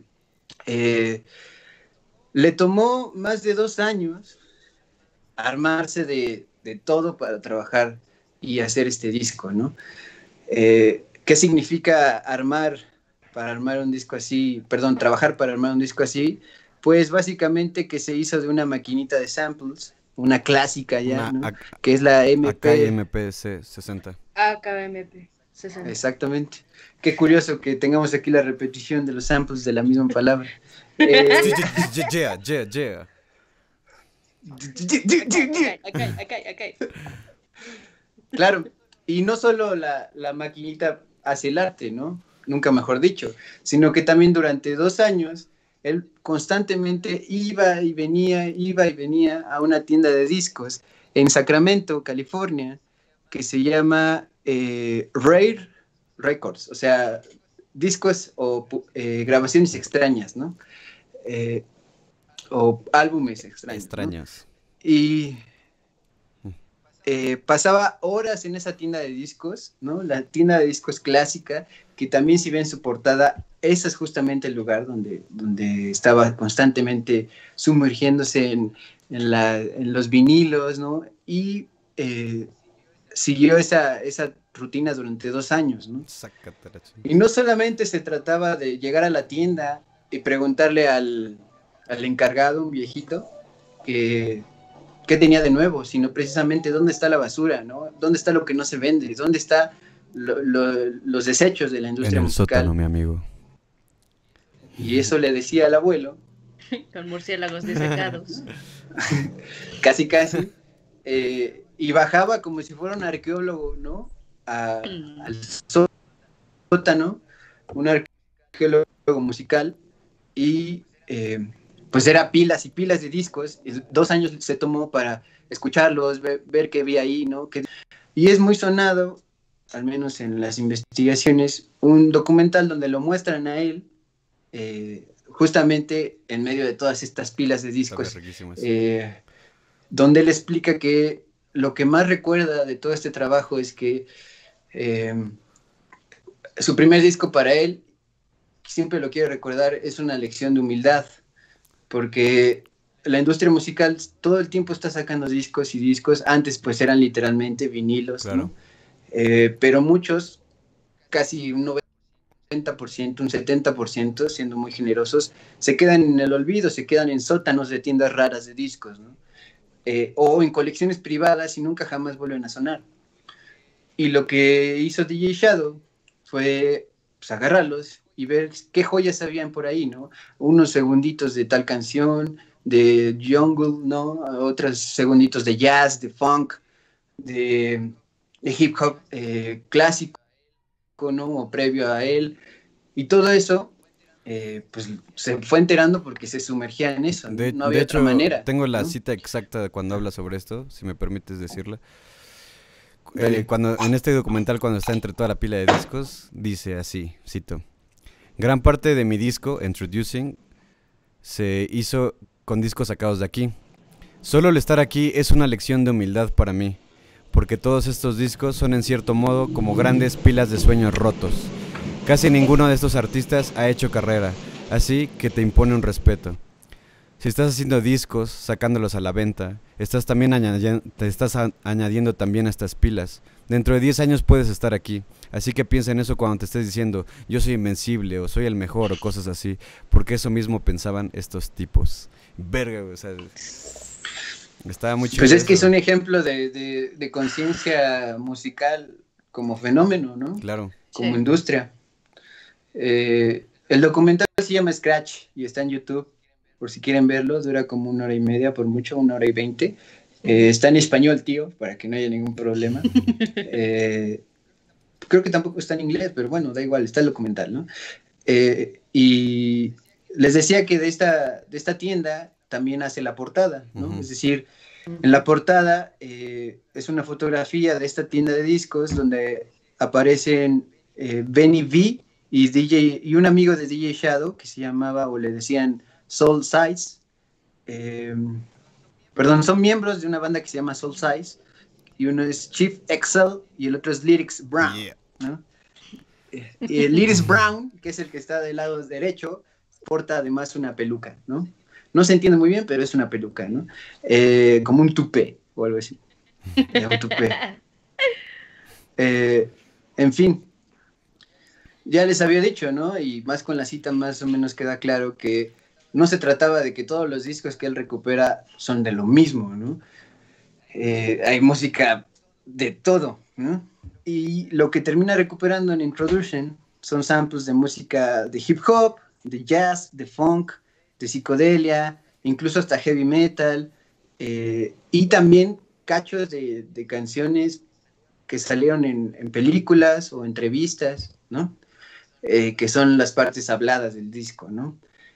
Eh, DJ Shadow también programó todo esto. Lo interesante también es, como ya sugerían, todo el trabajo artesanal de que no tenía una computadora para hacer esto, sino con esta maquinita de sampleos que es básicamente un, no sé, un pisapapeles que guarda Es, es como una Este- calculadora, se ve como una calculadora grande. Mm. donde va a grabar, lo único que guarda son 14 segundos de una pista y lo puedes repetir y la puedes insertar, pero si le metes más, crashea o, pues deja de funcionar. Sí. Se, se peta, exactamente. Y, entonces lo que DJ Shadow terminó haciendo fue todo manual y análogo, ¿no? Eh, contar y cuantificar a mano, tomando nota, decir cuándo se repite, cuándo no. E inclusive otra cosa que creo que es apasionante es que todos esos fallos de algunas partes donde se escucha el vinilo eh, siendo rasgado, ¿no? Eh, por la aguja o porque salta un poco o cosas por el estilo, quedaron en la grabación, ¿no? Y mucha gente piensa que, podría pensar que es desagradable y todo eso, pero no, se terminó volviendo parte de un sonido único, ¿no? Recuperar esos fragmentos de canciones con todos los accidentes que significa que fueran manual, con un vinilo real, quitarlo, ponerlo, ¿no? Grabar y perder grabaciones, volverlo a intentar, ser muy minucioso, tomar notas, tomar los segundos de cuando se hacen los cortes, ¿no? Ese tipo de cosas que actualmente cualquier persona que pudiera conseguirse un iPad y tuviera tiempo y dinero, considerablemente poco, eh, si lo trabajas por mucho tiempo, eh, te, te es más fácil, claro. ¿no? No tienes que usar una calculadora que graba cosas, sino es una calculadora con pantallota y una RAM increíble que, de las tecnologías de ahora, Para, ¿no? para eso yo, yo quisiera eh, como que poner en contexto cómo, e- cómo es el proceso de DJ Shadow. O sea, es agarrar vinilos, Dale. los metes, los, los metes a la, com- a la calculadora, los grabas así como de, este botoncito va a ser esta, esta va a ser, undu, undu, undu. Y esta va a ser, tun, tun, Ujú. tun, tun, tun, tun, con una guitarrita, lo que sea. Entonces, lo que va haciendo ahí es meter sonido por sonido, justo en el momento en el que lo tiene que meter para que no sea antes ni después. O sea, es una cuestión artesanal, cabrón. Estar escuchando, te salió mal, borras ese pedo otra vez y lo vuelves a hacer, ¿no? Y luego eso no es el, es el inicio eh, para empezar de, lo que va a ser. Después de ese pedo, empieza a meter ya, lo, lo puentea hacia una, una, una grabadora, digamos, que ya está teniendo todo el sonido. Y él va tocando con sus deditos todos los samples que va que ya, ya recuperó, acordarte de los samples que hiciste, saber exactamente qué ese pedo y aparte fue capas y capas y capas de ese pedo. O sea, realmente es como yo, yo lo pensé así como, ¿cómo podría ser una buena metáfora? Pero, güey, neta es como hacer un pincho hoyo en el concreto con una licuadora, güey. O sea... una rocaleta de sonido. es como hacer una rocaleta que rompa el concreto, cabrón. Así, neta es... O sea, es, un proceso bien, o sea, es muy tedioso, muy cansado y por eso es que se llevó dos años. Y deja todo eso, sino que eso ni siquiera era al principio, sino que el principio era ir a buscar los samples que él decía esto va a funcionar y esto. Porque el disco tiene una coherencia musical, o sea, es, decir, si, si tu guitarra está en re menor, pues la voz está más o menos en re menor y si no, pues más o menos ahí queda. Y entonces todo va, va quedando así como no sé, es muy, muy artesanal, es agarrar toda la música del mundo e intentar hacer como que una nueva canción de algo que literalmente ya existe, pero que no existe, güey. Está muy cabrón. Y eso es el proceso de DJ Shadow y es por lo que le aplaudo tanto, porque a nadie se le había ocurrido hacer algo, porque esa, esa máquina solo era para hacer, yeah, yeah, yeah, ¿no? Así.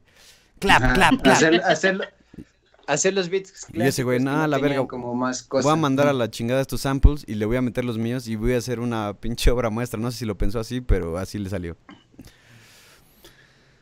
Y, y, en ese sentido también de las recuperaciones que hacía, de las canciones que recuperaba y sacaba cachitos, él tenía como algo que se volvió una regla para su disco, que era que él siempre evitaba eh, material popular, es decir, rolas que estuvieran en la radio o que estuvieran en la radio, sino que él quería material oscuro, ¿no? Perdido en el tiempo.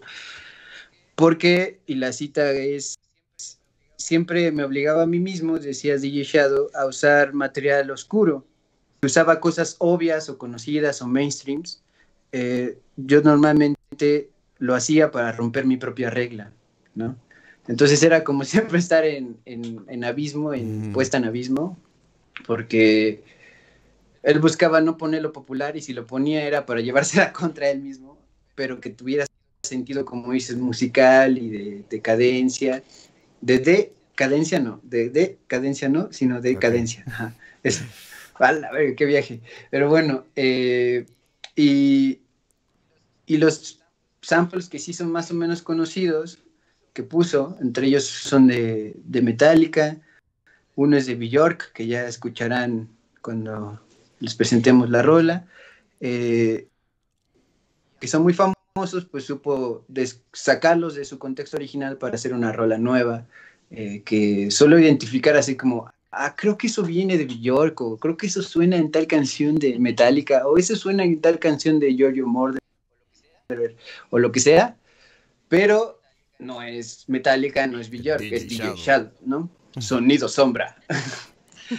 eh, y también hay contribuciones de ciertos raperos como Lyrics Born, eh, Gift of Gaff, ¿no? También pues, era buen pedo e incluía de lo que fuera, o sea, tanto música de los 70s como eh, éxitos eh, pop del metal como Metallica de su momento o como vanguardistas como Bjork o pop de Bjork, lo que fuera, y amigos suyos, ¿no? Que también se dedicaban a, rapear, ¿no?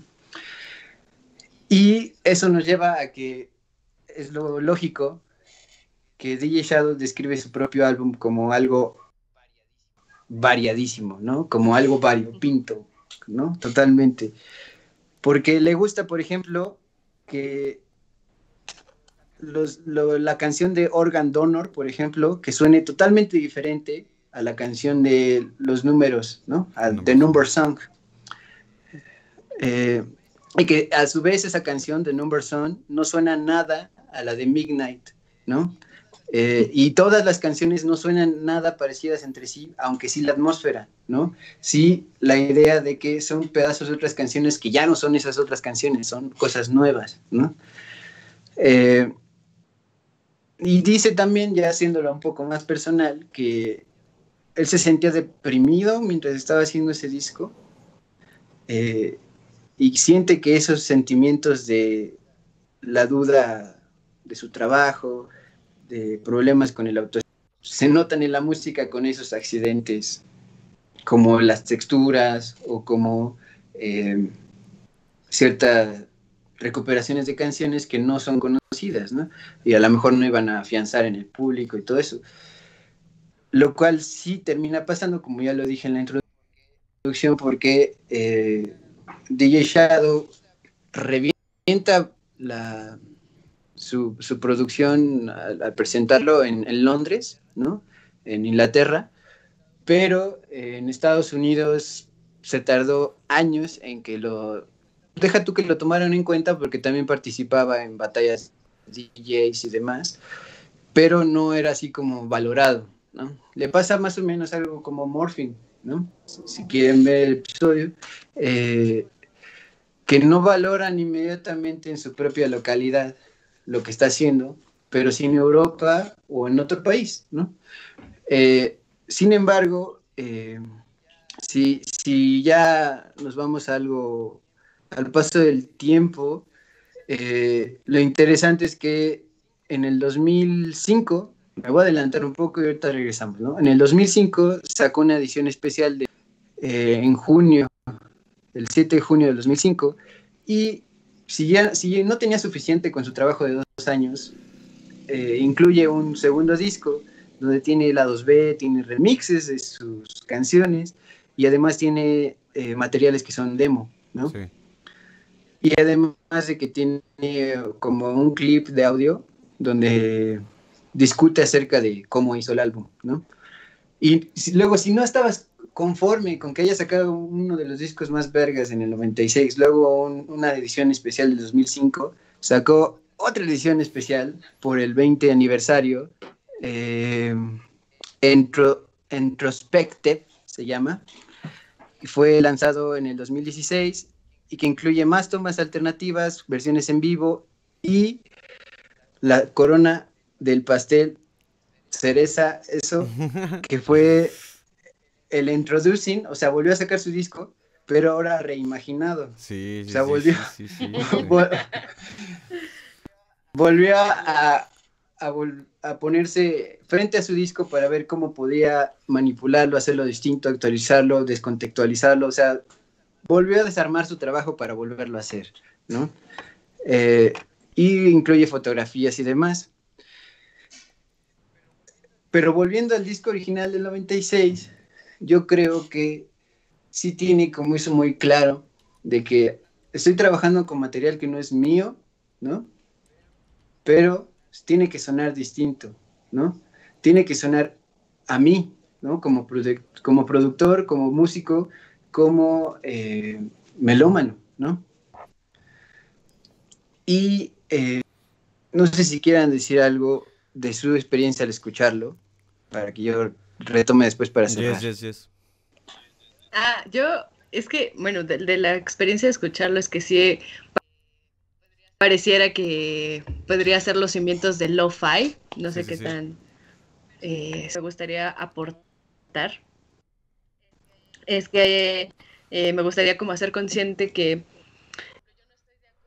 por ejemplo, yo no estoy de acuerdo que como esta frase que el hip hop instrumental nació prácticamente con el hip hop, ¿no? Porque, eh, mm, a ver si entendemos que el hip hop, y ahí como que la banda que lo investigue, ¿no? Nace del dancehall. Y, en, y, que nace en Jamaica, y en Jamaica estaba la cuestión de los sound system. Los sound system solo pasaban la música, ¿no? Estaba una canción tras otra, tras otra, tras otra. Después, con los DJ que empezó ahí por el 73, 74 con, con los DJs de hip hop, antes de que se llamara hip hop, empezó también con, por ejemplo, con DJ, bueno, con Grandmaster Flash, en marcar en dónde estaba el break con una crayolita para saber y no estarse como equivocando, ¿no? Pero solo en la consola tenía dos, dos canciones corriendo, ¿no? Eh, tenía un break y tenía otro, solo dos. Y lo chingón, y que me gusta tanto también de DJ Shadow, es que es una capa tras capa tras capa tras capa. No solo está haciendo un, un sampling de, dos discos, está haciendo como tú estás escuchando en 30 segundos un trabajo de aproximadamente pueden ser entre 50 discos diferentes, ¿no? Y tú no te das cuenta. Y eso, eso es la magia. Esa es la magia. Sí, y, por eso, por eso creo que, justo como, como dicen, ¿no? Que es un disco que cuando tú lo escuchas a lo mejor no te impresiona así como de, oh, wow, es un sonido súper cabrón, algo así. Es muy bonito, es muy chido, es muy cabrón escucharlo. Pero ya cuando te metes en el contexto de cómo se hizo, dices, no mames, es una pasada de verga esto, güey. O sea, está, está muy loco cómo, cómo logra eh, juntar tantas piezas de música en una sola y que tenga su propia vibra, ¿no? Y pues sí, en, en general yo diría que es un disco súper ecléctico, o sea, no, no van a llegar a encontrar justamente una canción que luego se parezca a otra y así. Tiene, tiene cierta vibra, sí, sí lo tiene, como todo disco. Este, pero sobre todo yo creo que en el sonido, ¿no? Como en estas fallas que tiene, ¿no? Que a final de cuentas terminan revolucionando el hip hop después de él, porque dicen, ah, no mames, que suena bien chido este del vinil, ¿no? Sí, sí, y, entonces como ese, ese tipo de, cosas me, me, parece muchas de este disco, aparte de que eh, tiene, él tiene, tiene un gusto musical, como, como diría Jess, es un melómano cabrón este güey, o sea, imagínate llegar y meterte en, porque cuando digo, cuando decimos pilas de discos, decimos pilas de discos, o sea, si ustedes ven el documental se van a, van a encontrar, es un cuarto con tres pasillos y lo demás está, es de discos, muebles de discos, este, todo, todo está lleno de discos, ¿no? Casi, casi se sientan los discos. Güey, o sea, es, es como, como en Breaking Bad, güey, cuando llegan y destapan todo el dinero, así, pero de discos, güey, ¿no? Y, sí. y justamente es como, creo que, creo que eso es lo que hace tan cabrón este pedo, porque aparte de la artesanía que tiene, tiene un oído muy, muy rico, que obviamente un DJ es con lo que trabaja, ¿no? Claro, es su cuerpo, como un músico también, pero sobre todo es la intención, que es, si, lo, si te pones a pensarlo es aún más cabrón, porque un músico dice, ah, pues puedo tocar cualquier nota que yo quiera en cualquier momento y así pero este güey se, se, limita de alguna manera a recuperar, eh, a recuperar sonidos de otras personas que ya estaban pensados que no iban a, que no iban a sonar así, ¿no? Entonces, eso hay que tomarlo en cuenta y ah, por eso me parece un disco magistral en cuanto a artesanía y también para escucharlo está bien rico, la neta. Entonces, en, esas, en estas ideas, una es como, finalmente es su legado, ¿no? Y cosas por el estilo como que este disco introducen, eh, inspiró a, Radio a, editar y grabar sus baterías con loops, con técnicas parecidas a las que usó DJ Shadow en este disco. Y lo vemos principalmente, pero no solamente en OK Computer, ¿no? En Kid 8 de, de Radiohead que pues es un poquito más conocido que DJ Shadow, pero pues tiene la influencia total de este carnal en su manera de trabajar, de grabar, de samplear y de hacer loops. Eh, eso por un lado, algo muy concreto, ¿no? Sí. Inspiró a esta banda. Y por otro lado... King of Limbs, King of Limbs fue creo que la... Ah, bueno, también muchísimo más, ¿no? La influencia más cabrona. Y no solo, y no solo a Radiohead, ¿no? Sino eh, más o menos trabajan al mismo tiempo junto con bandas como Portishead, ¿no? Massive Attack, ¿no? Que también son del trip hop, pero como exactamente también. Entonces, digamos que DJ Shadow permea toda esta, todas estas bandas y no, y no es poca cosa, ¿no? Eh, y por otro lado, que a mí sí me gustaría decirles que una de las cosas que me deja como sabor de boca, no solo en Producing, este disco, sino toda su discografía, para mí sí es como un lado B de toda la música occidental conforme pasa el tiempo, porque si van escuchando en orden cronológico todos sus discos desde el introducen hasta el último que sacó el año pasado, que son seis, les digo, eh, puedes escuchar que al mismo tiempo que él estaba haciendo, por ejemplo, en el 2003 tal disco, suena como un lado B de Gorilas cuando salió, ¿no? Por ejemplo. O el disco del 2019 que se llama Pathetic Age. Eh, suena como un poquito lado B de lo que está haciendo en la industria pop, ¿no? O eh, el hip hop eh, como Kendrick Lamar o como incluso como Kanye West en su disco de 2006, o sea, el de DJ Shadow, el disco que sacó en ese año, suena como lo que también empezará a sonar con Kanye West, ¿no? Incluso Kanye West usa la misma maquinita reciente, que, el 2000, bueno, la versión no la moderna, 60. la actualizada. 250. Ah, No me acuerdo. ¿2000 o Una. 250? No, igual. Bueno, pero Una. Ajá. usa una versión posterior de la misma que usa DJ Shadow. No es que DJ Shadow la haya inventado, sino que él hace que se pueda ver tantas posibilidades y que lo Sí. seguimos haciendo, ¿no? Bueno, yo no, pero los artistas. Eh, entonces a mí sí me gustaría dejar en claro eso, ¿no? No solo se introducen, aunque introducen es de lo, de lo más... Fundacional, eh, yo diría, ¿no? eh, como, ajá, sí, como un momento, un hito, sino toda su carrera es eso, un- una contrahistoria de la música occidental, conforme iba pasando, e incluso les iba ganando los pasos, ¿no? Eh, en cómo sonaban, en las texturas, en, en sus recuperaciones, y que también él evoluciona, no solo, DJ Shadow no solo se introducen porque introducen para él es el final de una época, sino es el principio de algo totalmente distinto cada vez. Bueno, ¿no? ajá. Eh, y eso Yo, sí, pa- para terminar, para algo mí- así que a mí me dejó bien volado es que yo, por ejemplo, sigo mucho una banda que se llama Uncle y ni siquiera sabía que DJ Shadow fue el que, el que fundó Uncle. Y de hecho, Ujú. en Uncle, como tío, pero con K, Uncle. Y, y eh, de hecho lo empiezan con este disco que se llama The Time Has Come, que sale en el 94, dos años antes de, de Introducing. Y también trabaja en el Science Fiction de, de Uncle, que es en el 98, dos años después. Y de- por ejemplo, en este Science Fiction eh, trabaja incluso con el mismísimo eh, Tom York, ¿no? Entonces, él, él tiene Ujú. una influencia cabrona en la música, en la música moderna. Y igual, ¿no? Como muchos otros, pues está medio olvidado porque pues, también su música no, no es tan accesible para oídos, digamos, de la radio y así. Y también, o sea, recupera muchas cosas de los DJs, pero también las revoluciona y eso es lo que me parece muy chido de él. Este, ¿algo que decir, Jess? No, que escuchen Introducing Venga. Genio. La cuestión de revolucionar la apreciación musical Y venga, vamos con... y de la creación. claro. Ajá. Vamos a escuchar una canción que se parece mucho al sonido de, de un Proto Portishead. Este, a mí me parece, está muy buena la, la rola. Y bueno, pues solamente les recuerdo que todo lo que van a escuchar ahorita son samples y samples y samples de canciones. Y bueno, esta canción se llama What Your Soul Looks Like Part 4. Lo que, cómo, cómo se ve tu alma, parte 4 del disco Introducing de DJ, DJ Shadow y estamos de vuelta en unos instantes.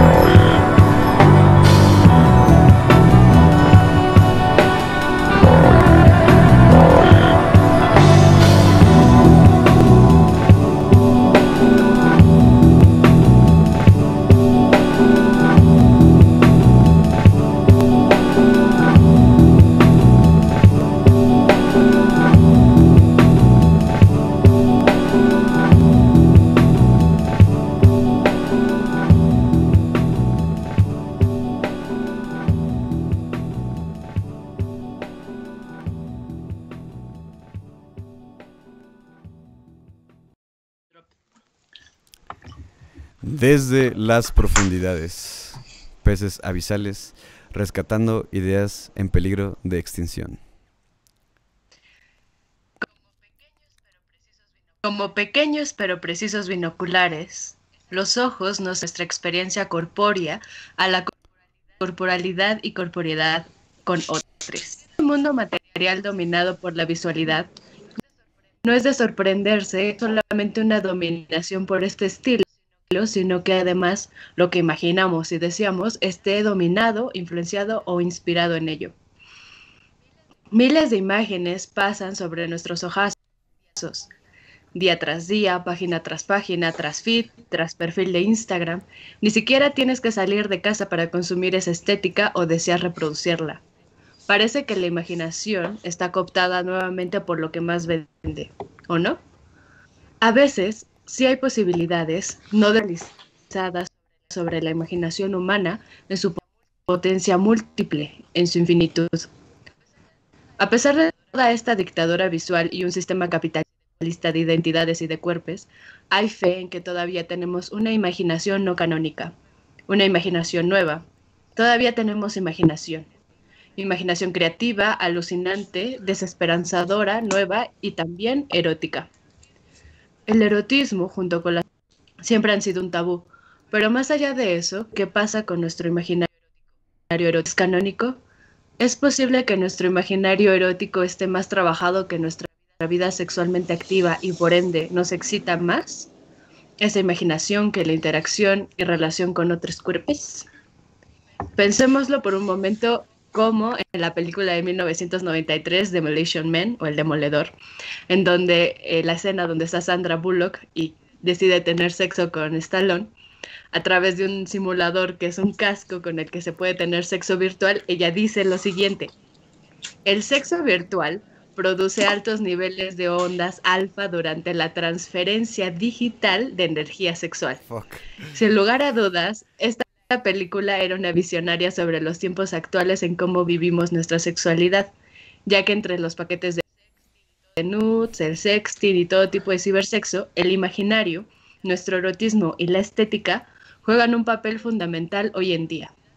Desde la profundidad de nuestro incótico, me hace preguntarme si el que me gusten mucho los brazos atléticos en los hombres o la voz grave en las mujeres es realmente algo que excita o solo es mi vuelta ilusoria, la excitación por líneas curvas en el cuerpo y mi disfrute por cierto tono de voz. Tal vez todo el tiempo tratamos de lograr que ese imaginario erótico se vaya dando en la materialidad. A veces sucede mejor que nuestro imaginario y otras veces solo buscamos seguir construyendo que nos llena de vida. Hoy con ustedes, en peces abisales, la línea delgada entre tú y el deseo.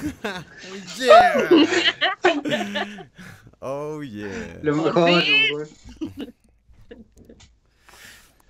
Vaya, me quedé impactado. Yo también, ese estalón sí lo había visto, pero oye, me lo pusiste muy en la cara y fue como de wow.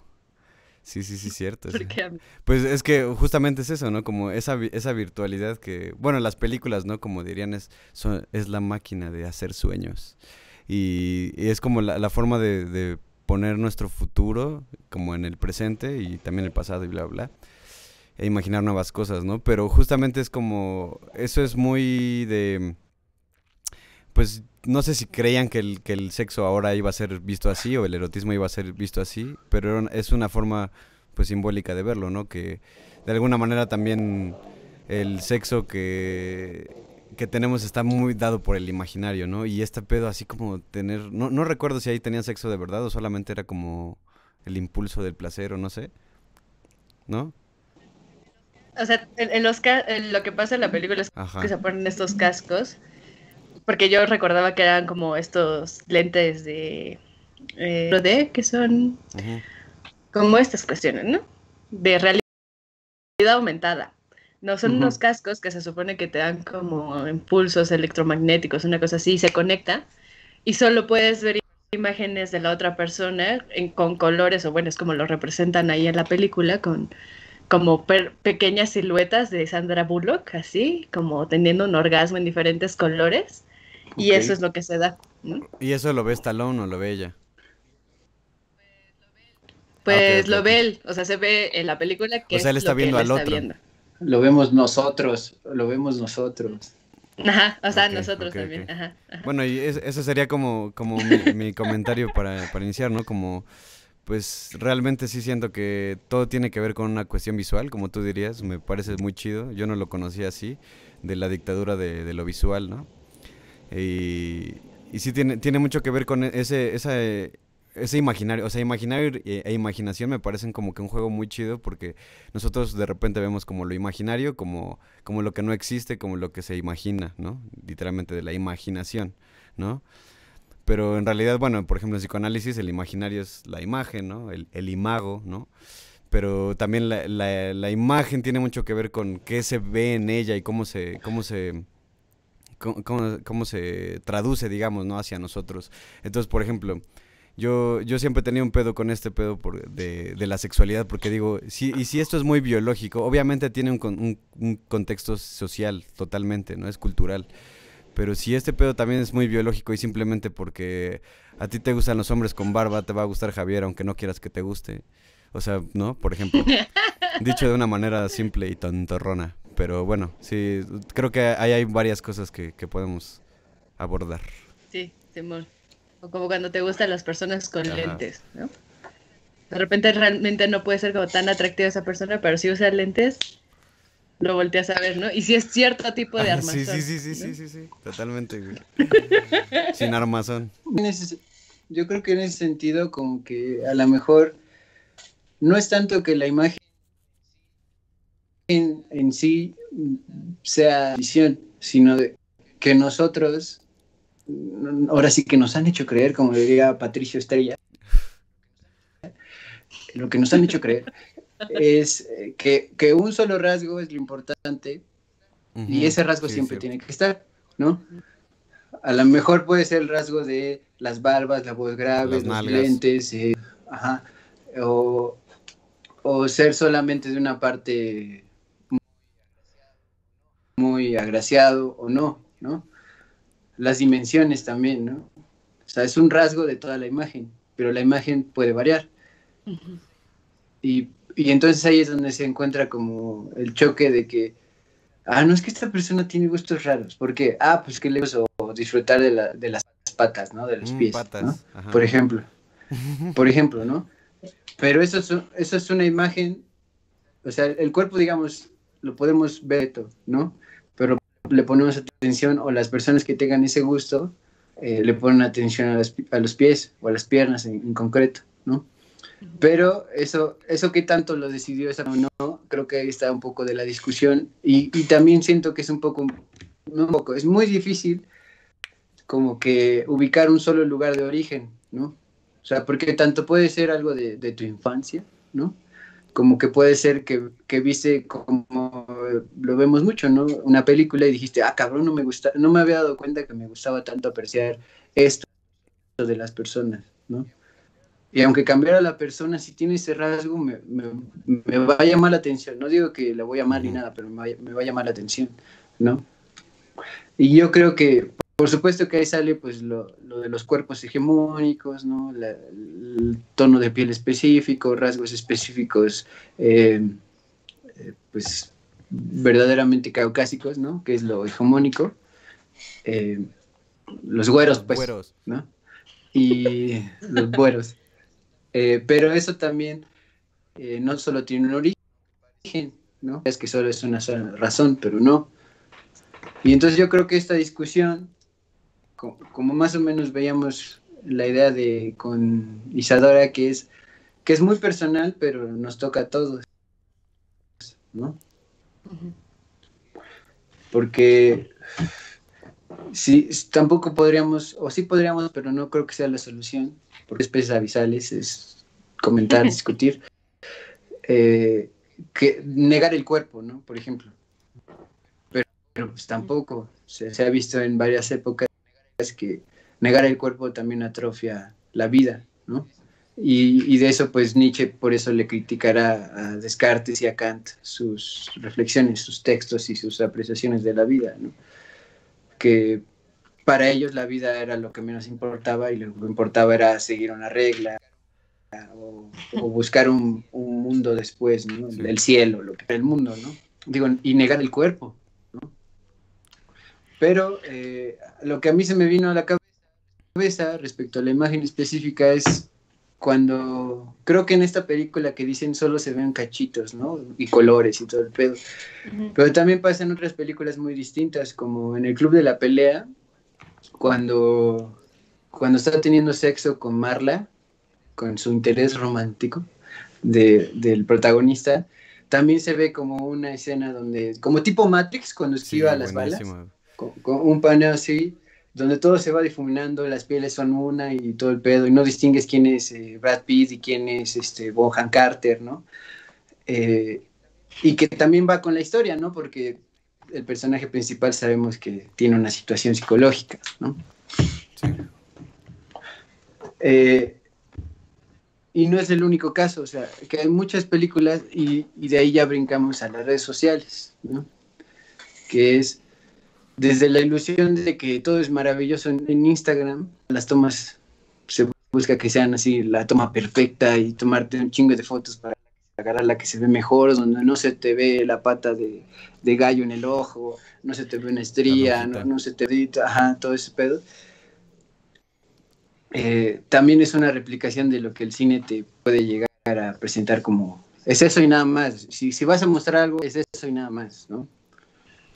¿Ustedes qué creen que haya implicado más la imaginación, nuestra imaginación colectiva, ese, ese erotismo imaginativo colectivo, al cine o un poco viceversa o ahí juega, juega una cuestión como dialéctica? Yo, yo creo que solo el cine es una plataforma diferente de discusión, o sea, más bien es como, no creo que haya sido visionario en cosas, porque esas cosas que se ponen ahí son cosas que ya se han pensado y por algo están ahí, pero también es como el, el, hecho de que sea un, digamos, el lenguaje cinematográfico no sea tan, tan claro como el hecho de llegar y decírtelo así en la cara, ¿no? Como, por ejemplo, eh, El Diablo viste a la moda, ¿no? Eh, toda la historia que hay, bla, bla, bla. Y al final de cuentas te, te, deja ver muchas otras cosas más allá, pero del mundo de la moda y así, ¿no? Como cómo te lo quiere presentar Hollywood. Entonces, tú, tú lo tomas de esa manera, pero en realidad también puedes ver otras cosas, ¿no? Como, ah, no, es que el personaje este hizo esto. Entonces, como hay muchas formas de interpretarlo, creo que por eso es que, como todo arte, pues hace que exploten muchas interpretaciones y eso es lo que hace que sea revolucionario, ¿no? Lo cual está muy chido. Y yo creo que es como simplemente una plataforma distinta de diálogo y de discusión. Pero sí sería dialéctico entonces. sí, pues ya, esa fue la conclusión, nada, cierto por ejemplo, por ejemplo Jess, yo, yo quería preguntarte a ti, ¿no? Como en este caso de, de las redes sociales, ¿tú cómo, ¿tú cómo ves que, o sea, yo te lo pregunto más o menos parecido, ¿no? ¿Tú crees que las redes sociales vienen más por una cuestión de que la imagen sea parecido a algo o que nos hemos dado cuenta a través de toda esta dialéctica de subir fotos y todo el pedo que necesitamos dar la mejor parte de nosotros, ¿no?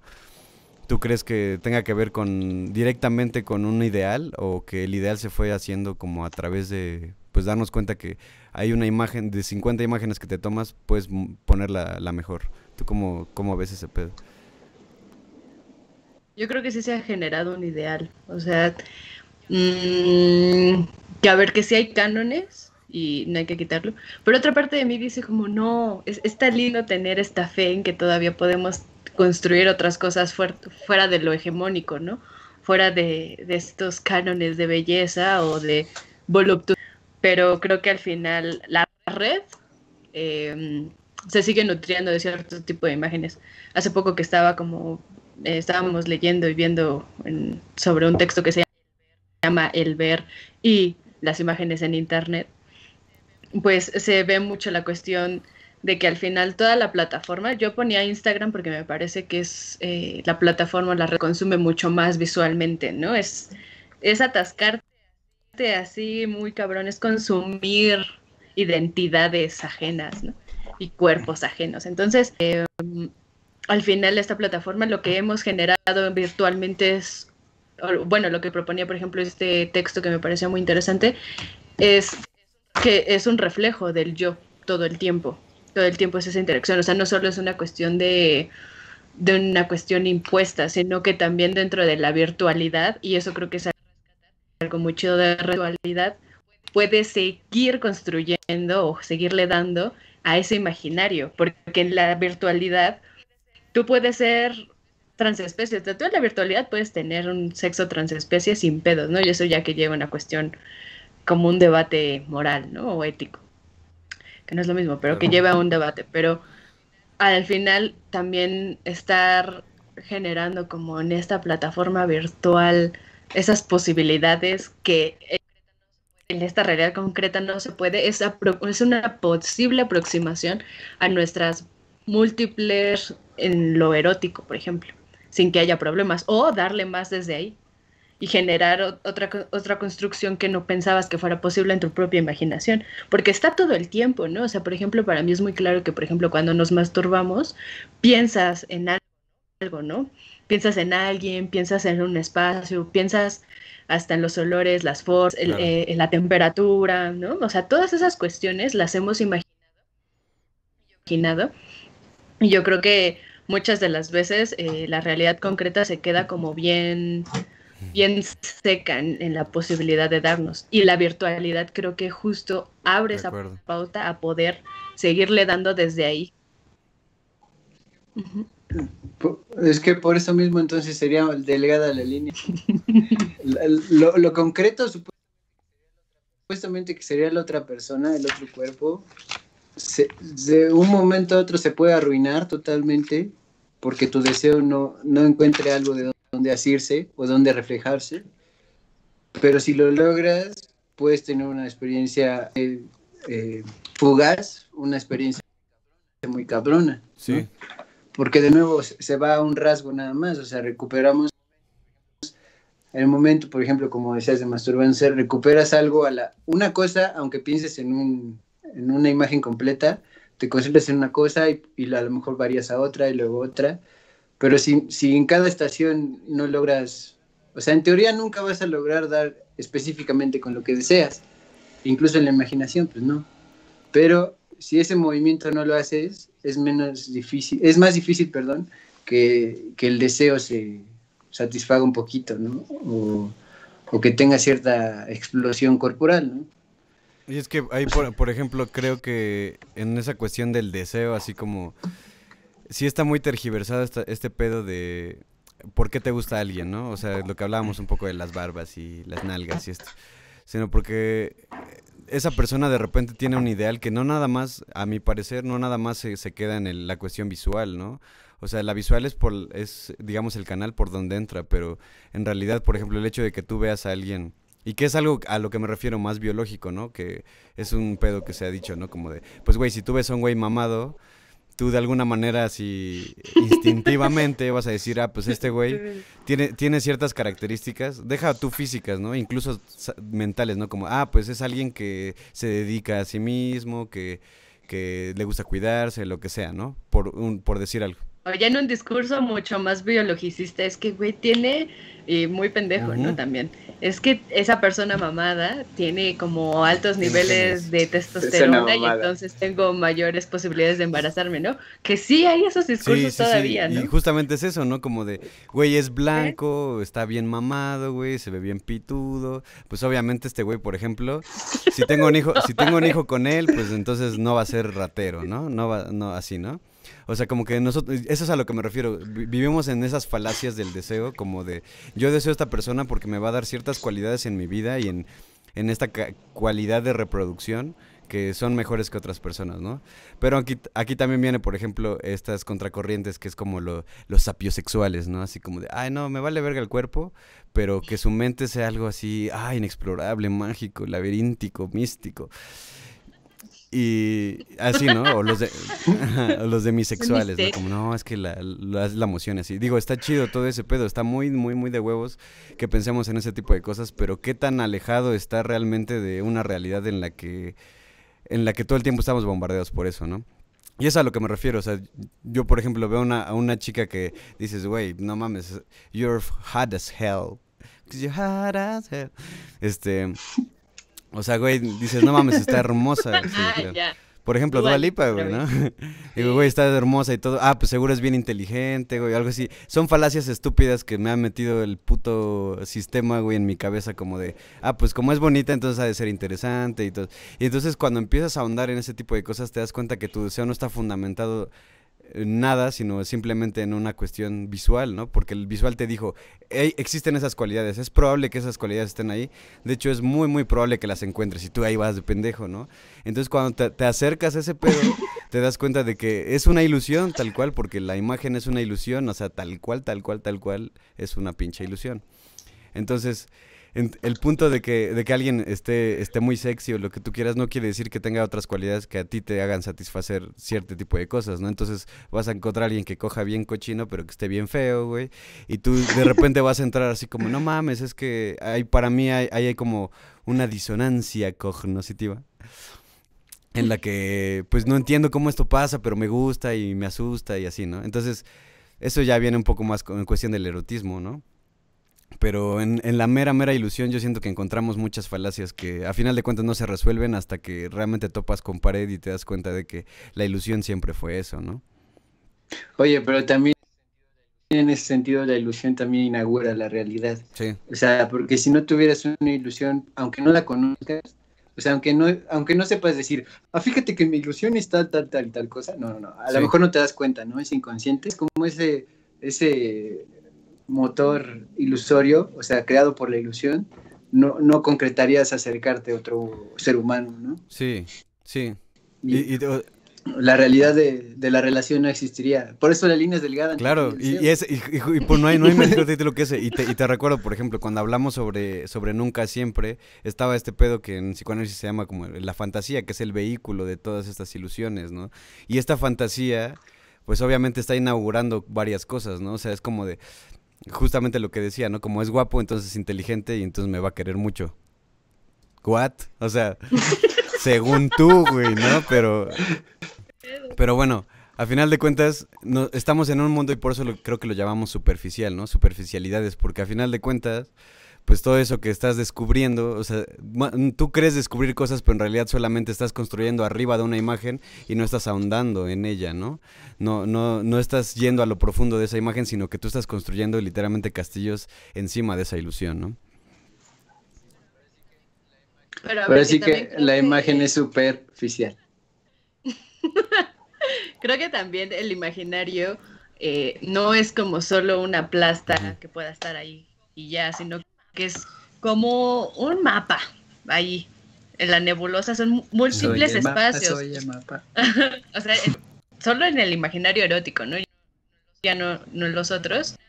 Hay una multiplicidad de varias cuestiones y que creo que más que esté completamente cooptado por una visión, que sí lo hay, ¿no? O sea, hay una mayor eh, una mayor réplica en la imaginación para vatos, ¿no? Eh, Heterosexuales, sobre todo al consumir como cierto tipo de imágenes de morras.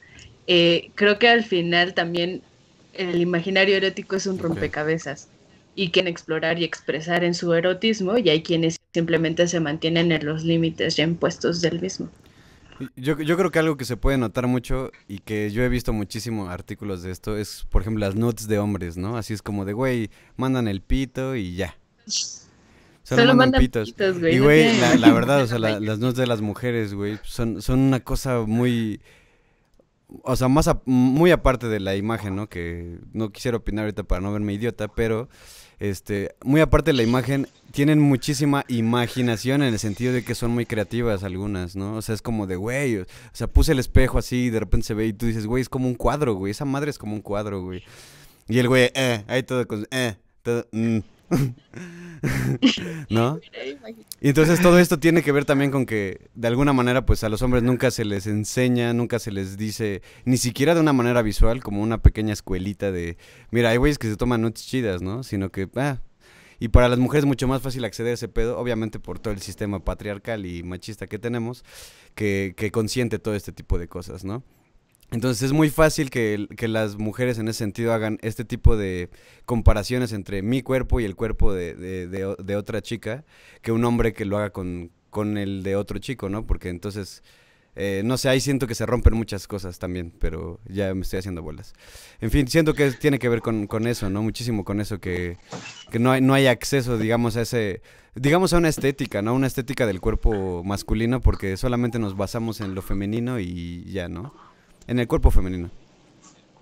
Yo, yo creo que entonces en ese sentido, en frases como que yo he visto mucho eso de, de, que le preguntan a un güey, ¿y tú qué opinas de este, de este? Realmente la respuesta es como muy seca, muy parca, ¿no? Así como... Pues no soy "Ah, pues gay, no pero sé". está guapo.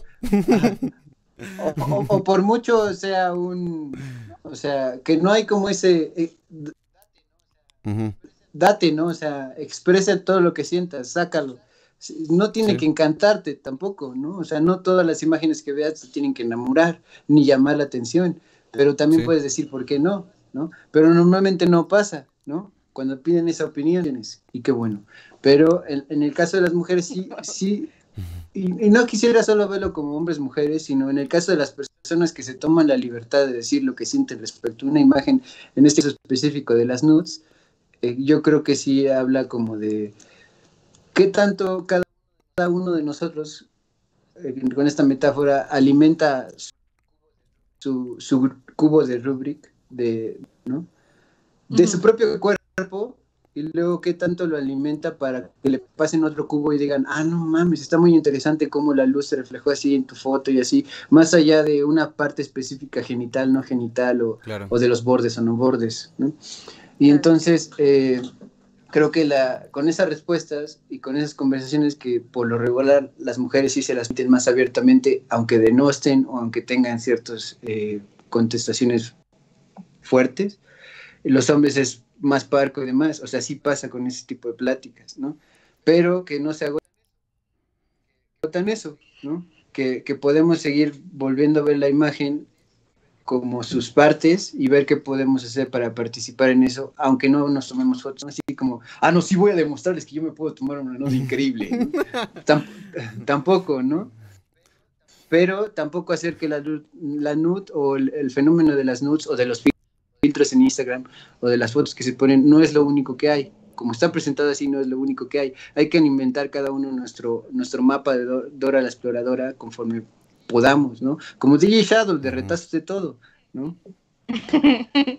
que también lo pensaba y creo que, o sea, aparte de que eh, pues las redes sociales sí están en ese cano ya heterosexual y, y- y hombres y con gente sin discapacidades, es que, por ejemplo, personas eh, bisexuales, pansexuales, ¿no? O hasta entre lesbianas o personas que practican BDSM, etcétera, justo aún así creo que siguen habiendo cierto tipo de encuadres dentro de ese imaginario y deseo erótico. Y, y sí, está muy interesante porque de alguna manera siento que por más que intentes deconstruirte, digámoslo así, en muchos sentidos, o sea, puede que ataques un flanco bien cabrón, ¿no? O sea, muy, muy cabrón. Pero hay unos que se te van a ir muy, muy, pues no sé, yo, por, e- o sea, yo siento que he deconstruido muchas cosas, ni siquiera digamos así en la vida, que sí, pero por ejemplo en la música, ¿no? Y, digo, güey, pues es que simplemente no puedes atacar todo, ¿no? O sea, de repente digo, ay, las trompetas suenan horrible, ¿no? Pero, por ejemplo, ¿no? Entonces, si, si lo pasas a un plano personal, es como, ah, pues, bueno, digamos de, construcción ya más personal, aquí ya hoy el cuerpo y todo. Dices, por ejemplo, yo apenas lo platicaba con alguien, ¿no? Pues es que tú has pensado que eres gay o no. Y esa, y esa, esa, esa pregunta es- me parece muy chida porque entre hombres a veces te das cuenta simplemente por la reacción qué tan, pues qué tan abiertos están a ese pedo, ¿no? Eres gay o no, y es como, este, pues no, nunca lo había pensado, ¿no? Así como, güey, tranquilo, ¿no? O sea, ajá. O, o- o- la, la clásica de, no, Ajá. no, ¿cómo crees? Ya Sí, sí, sí. Y, ento- y pero, ajá, También como, por dale, ejemplo, dale, dale.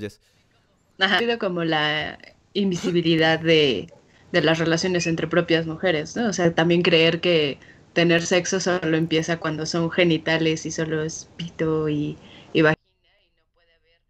vagina y no puede haber ni siquiera hay un imaginario y tan es concreto porque todo el mundo se dice como ¿y cómo cogen las lesbianas, güey? ¿No? Cuando en realidad así como, como si el erotismo Claro. solo se redujera en eso, porque no puede empezar desde una caricia, un beso, una mirada. Claro. Es que justamente creo que por eso estaría chido hacer como una transición. Yo creo que ya estamos en ese punto de la, humanidad donde ya dejamos de ver, sobre todo por temas de religión, el sexo como una cuestión reproductiva, nada más. Y entonces ya estamos, ya llevamos añísimos en ese pedo, ¿no? Desde los herejes, ¿no? Los cátaros, desde antes, desde los egipcios, desde donde quieras. Ya, ya, ya hemos estado en esta relación de no mames, o sea, coger está rico y no necesito tener hijos para coger, ¿no? No solamente cojo para tener hijos. Entonces, a eso me refiero. La, la otra cosa se escuchó raro. ¿Qué? Ah, ¿qué, ¿Qué? qué dije? No necesito tener hijos. para- ok. Bueno, Pues no. no. no.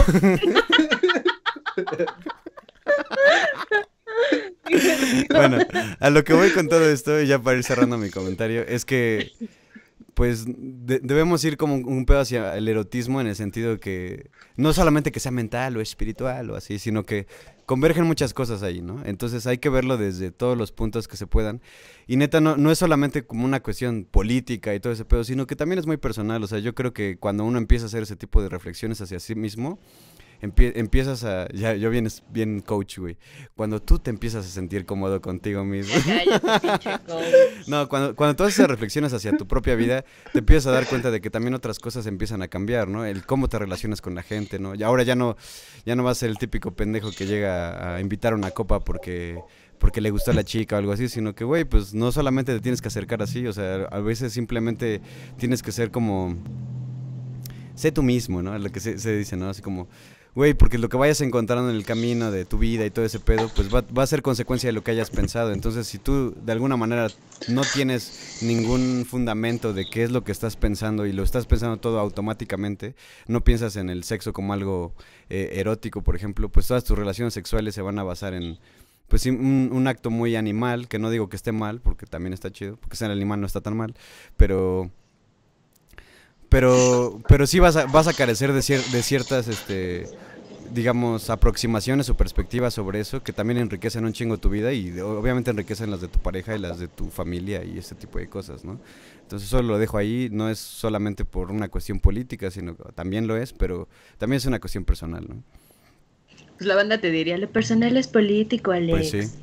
Pero, mira, que por ejemplo también muchas de las cuestiones yo creo que les invitaría a la audiencia, a las 30 mil personas que nos estén viendo ahora, que se hagan esa pre- pregunta, ¿no? Si qué es lo que más les, les excita, ¿no? Su imaginario o esa realidad concreta que se han manifestado desde ahí, ¿no? Porque, por ejemplo, eh, yo me he planteado la cuestión de cambiar también mi imaginario en ese sentido y sí me, ca- me caí muchas veces a pesar de que me vivía mucho desde el feminismo, como que al final mucho de mi imaginario se construye en una cuestión muy falocentrista, ¿no? Muy falocentrista, muy en esas cuestiones.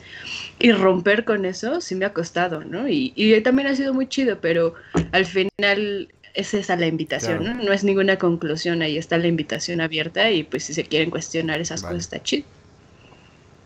Pues yo creo que podría ser también, en otras palabras, invitar a que reimaginemos, ¿no? No solo repliquemos, ¿no? Eh, Y, y también pensar que cualquier parte del cuerpo puede lugar que ha estado ocupando por la iglesia y por ideas anquilosadas, si me permiten la palabra tan, tan de cemento, eh, cualquier parte del cuerpo puede ocupar el espacio que han ocupado los genitales y consensuada sens- sexual, ¿no? Eh, y en ese sentido, pues hay que echarle más ganas a, a- a buscar ver cómo te causas cosas y después compartir eso con otra persona o las otras personas, eh, por- porque el cuerpo no solamente es una parte, son muchas, ¿no? Reimaginar. Y por eso también la, la- que la línea delgada es entre tú y el deseo, pues por eso incluye a la otra persona, e incluye el, el deseo como constante mecanismo de imaginar y replicar y no intentar estancarse y ver qué le puedes meter o no meter a tu imaginación, ¿no? Y pues bueno, esto fue la reflexión y la invitación a reimaginar de la línea es delgada entre tú y el deseo. Y pues ahora Ya vamos cerrando el programa. Nada más mencionarles que obviamente vayan y consuman bien rico en Restro Café, nuestro patrocinador oficial. Reciben pedidos por Rappi, tienen ahí el número por WhatsApp para que los puedan contactar. Y pues bueno, no te olvides escuchar el álbum Radio Locura, una colección de música desconcertante y poesía macabra calculada en el momento. Muchas gracias Jess por tu participación, neta fue Ay, gracias a ustedes por invitarme. Estoy muy feliz. Estaba que me cagaba de nervios, pero estoy más feliz que nerviosa, la verdad. No, y neta tu, Es muy tu aportación neta fue como, aparte de para el programa, para mi vida, fue ha sido muy chida y te, te agradezco todo, neta. Muchas gracias. Te amo. Mm. No, gracias a ustedes. También. Como un balde de agua del mar. Y bueno, eh, pues bueno, vamos a terminar escuchando una canción de DJ Shadow. Eh, es una canción donde vamos a escuchar un pequeño trocito de Possibly Maybe de Björk, para los que lo topen. Y tiene unas líneas de sax deliciosas y aparte se nota la, la maestría, la artesanía de este cabrón. Y para mí es una de las canciones mejor, mejor este, encajadas de todo el álbum. Es, es una chulada. Y el, nombre es, el título es Mutual Slump, Mutual Slump, del álbum Introducing the DJ Shadow. Esto fue Radio Locura 66.6 FM, ideas idiotas para gente inteligente. Y adiós.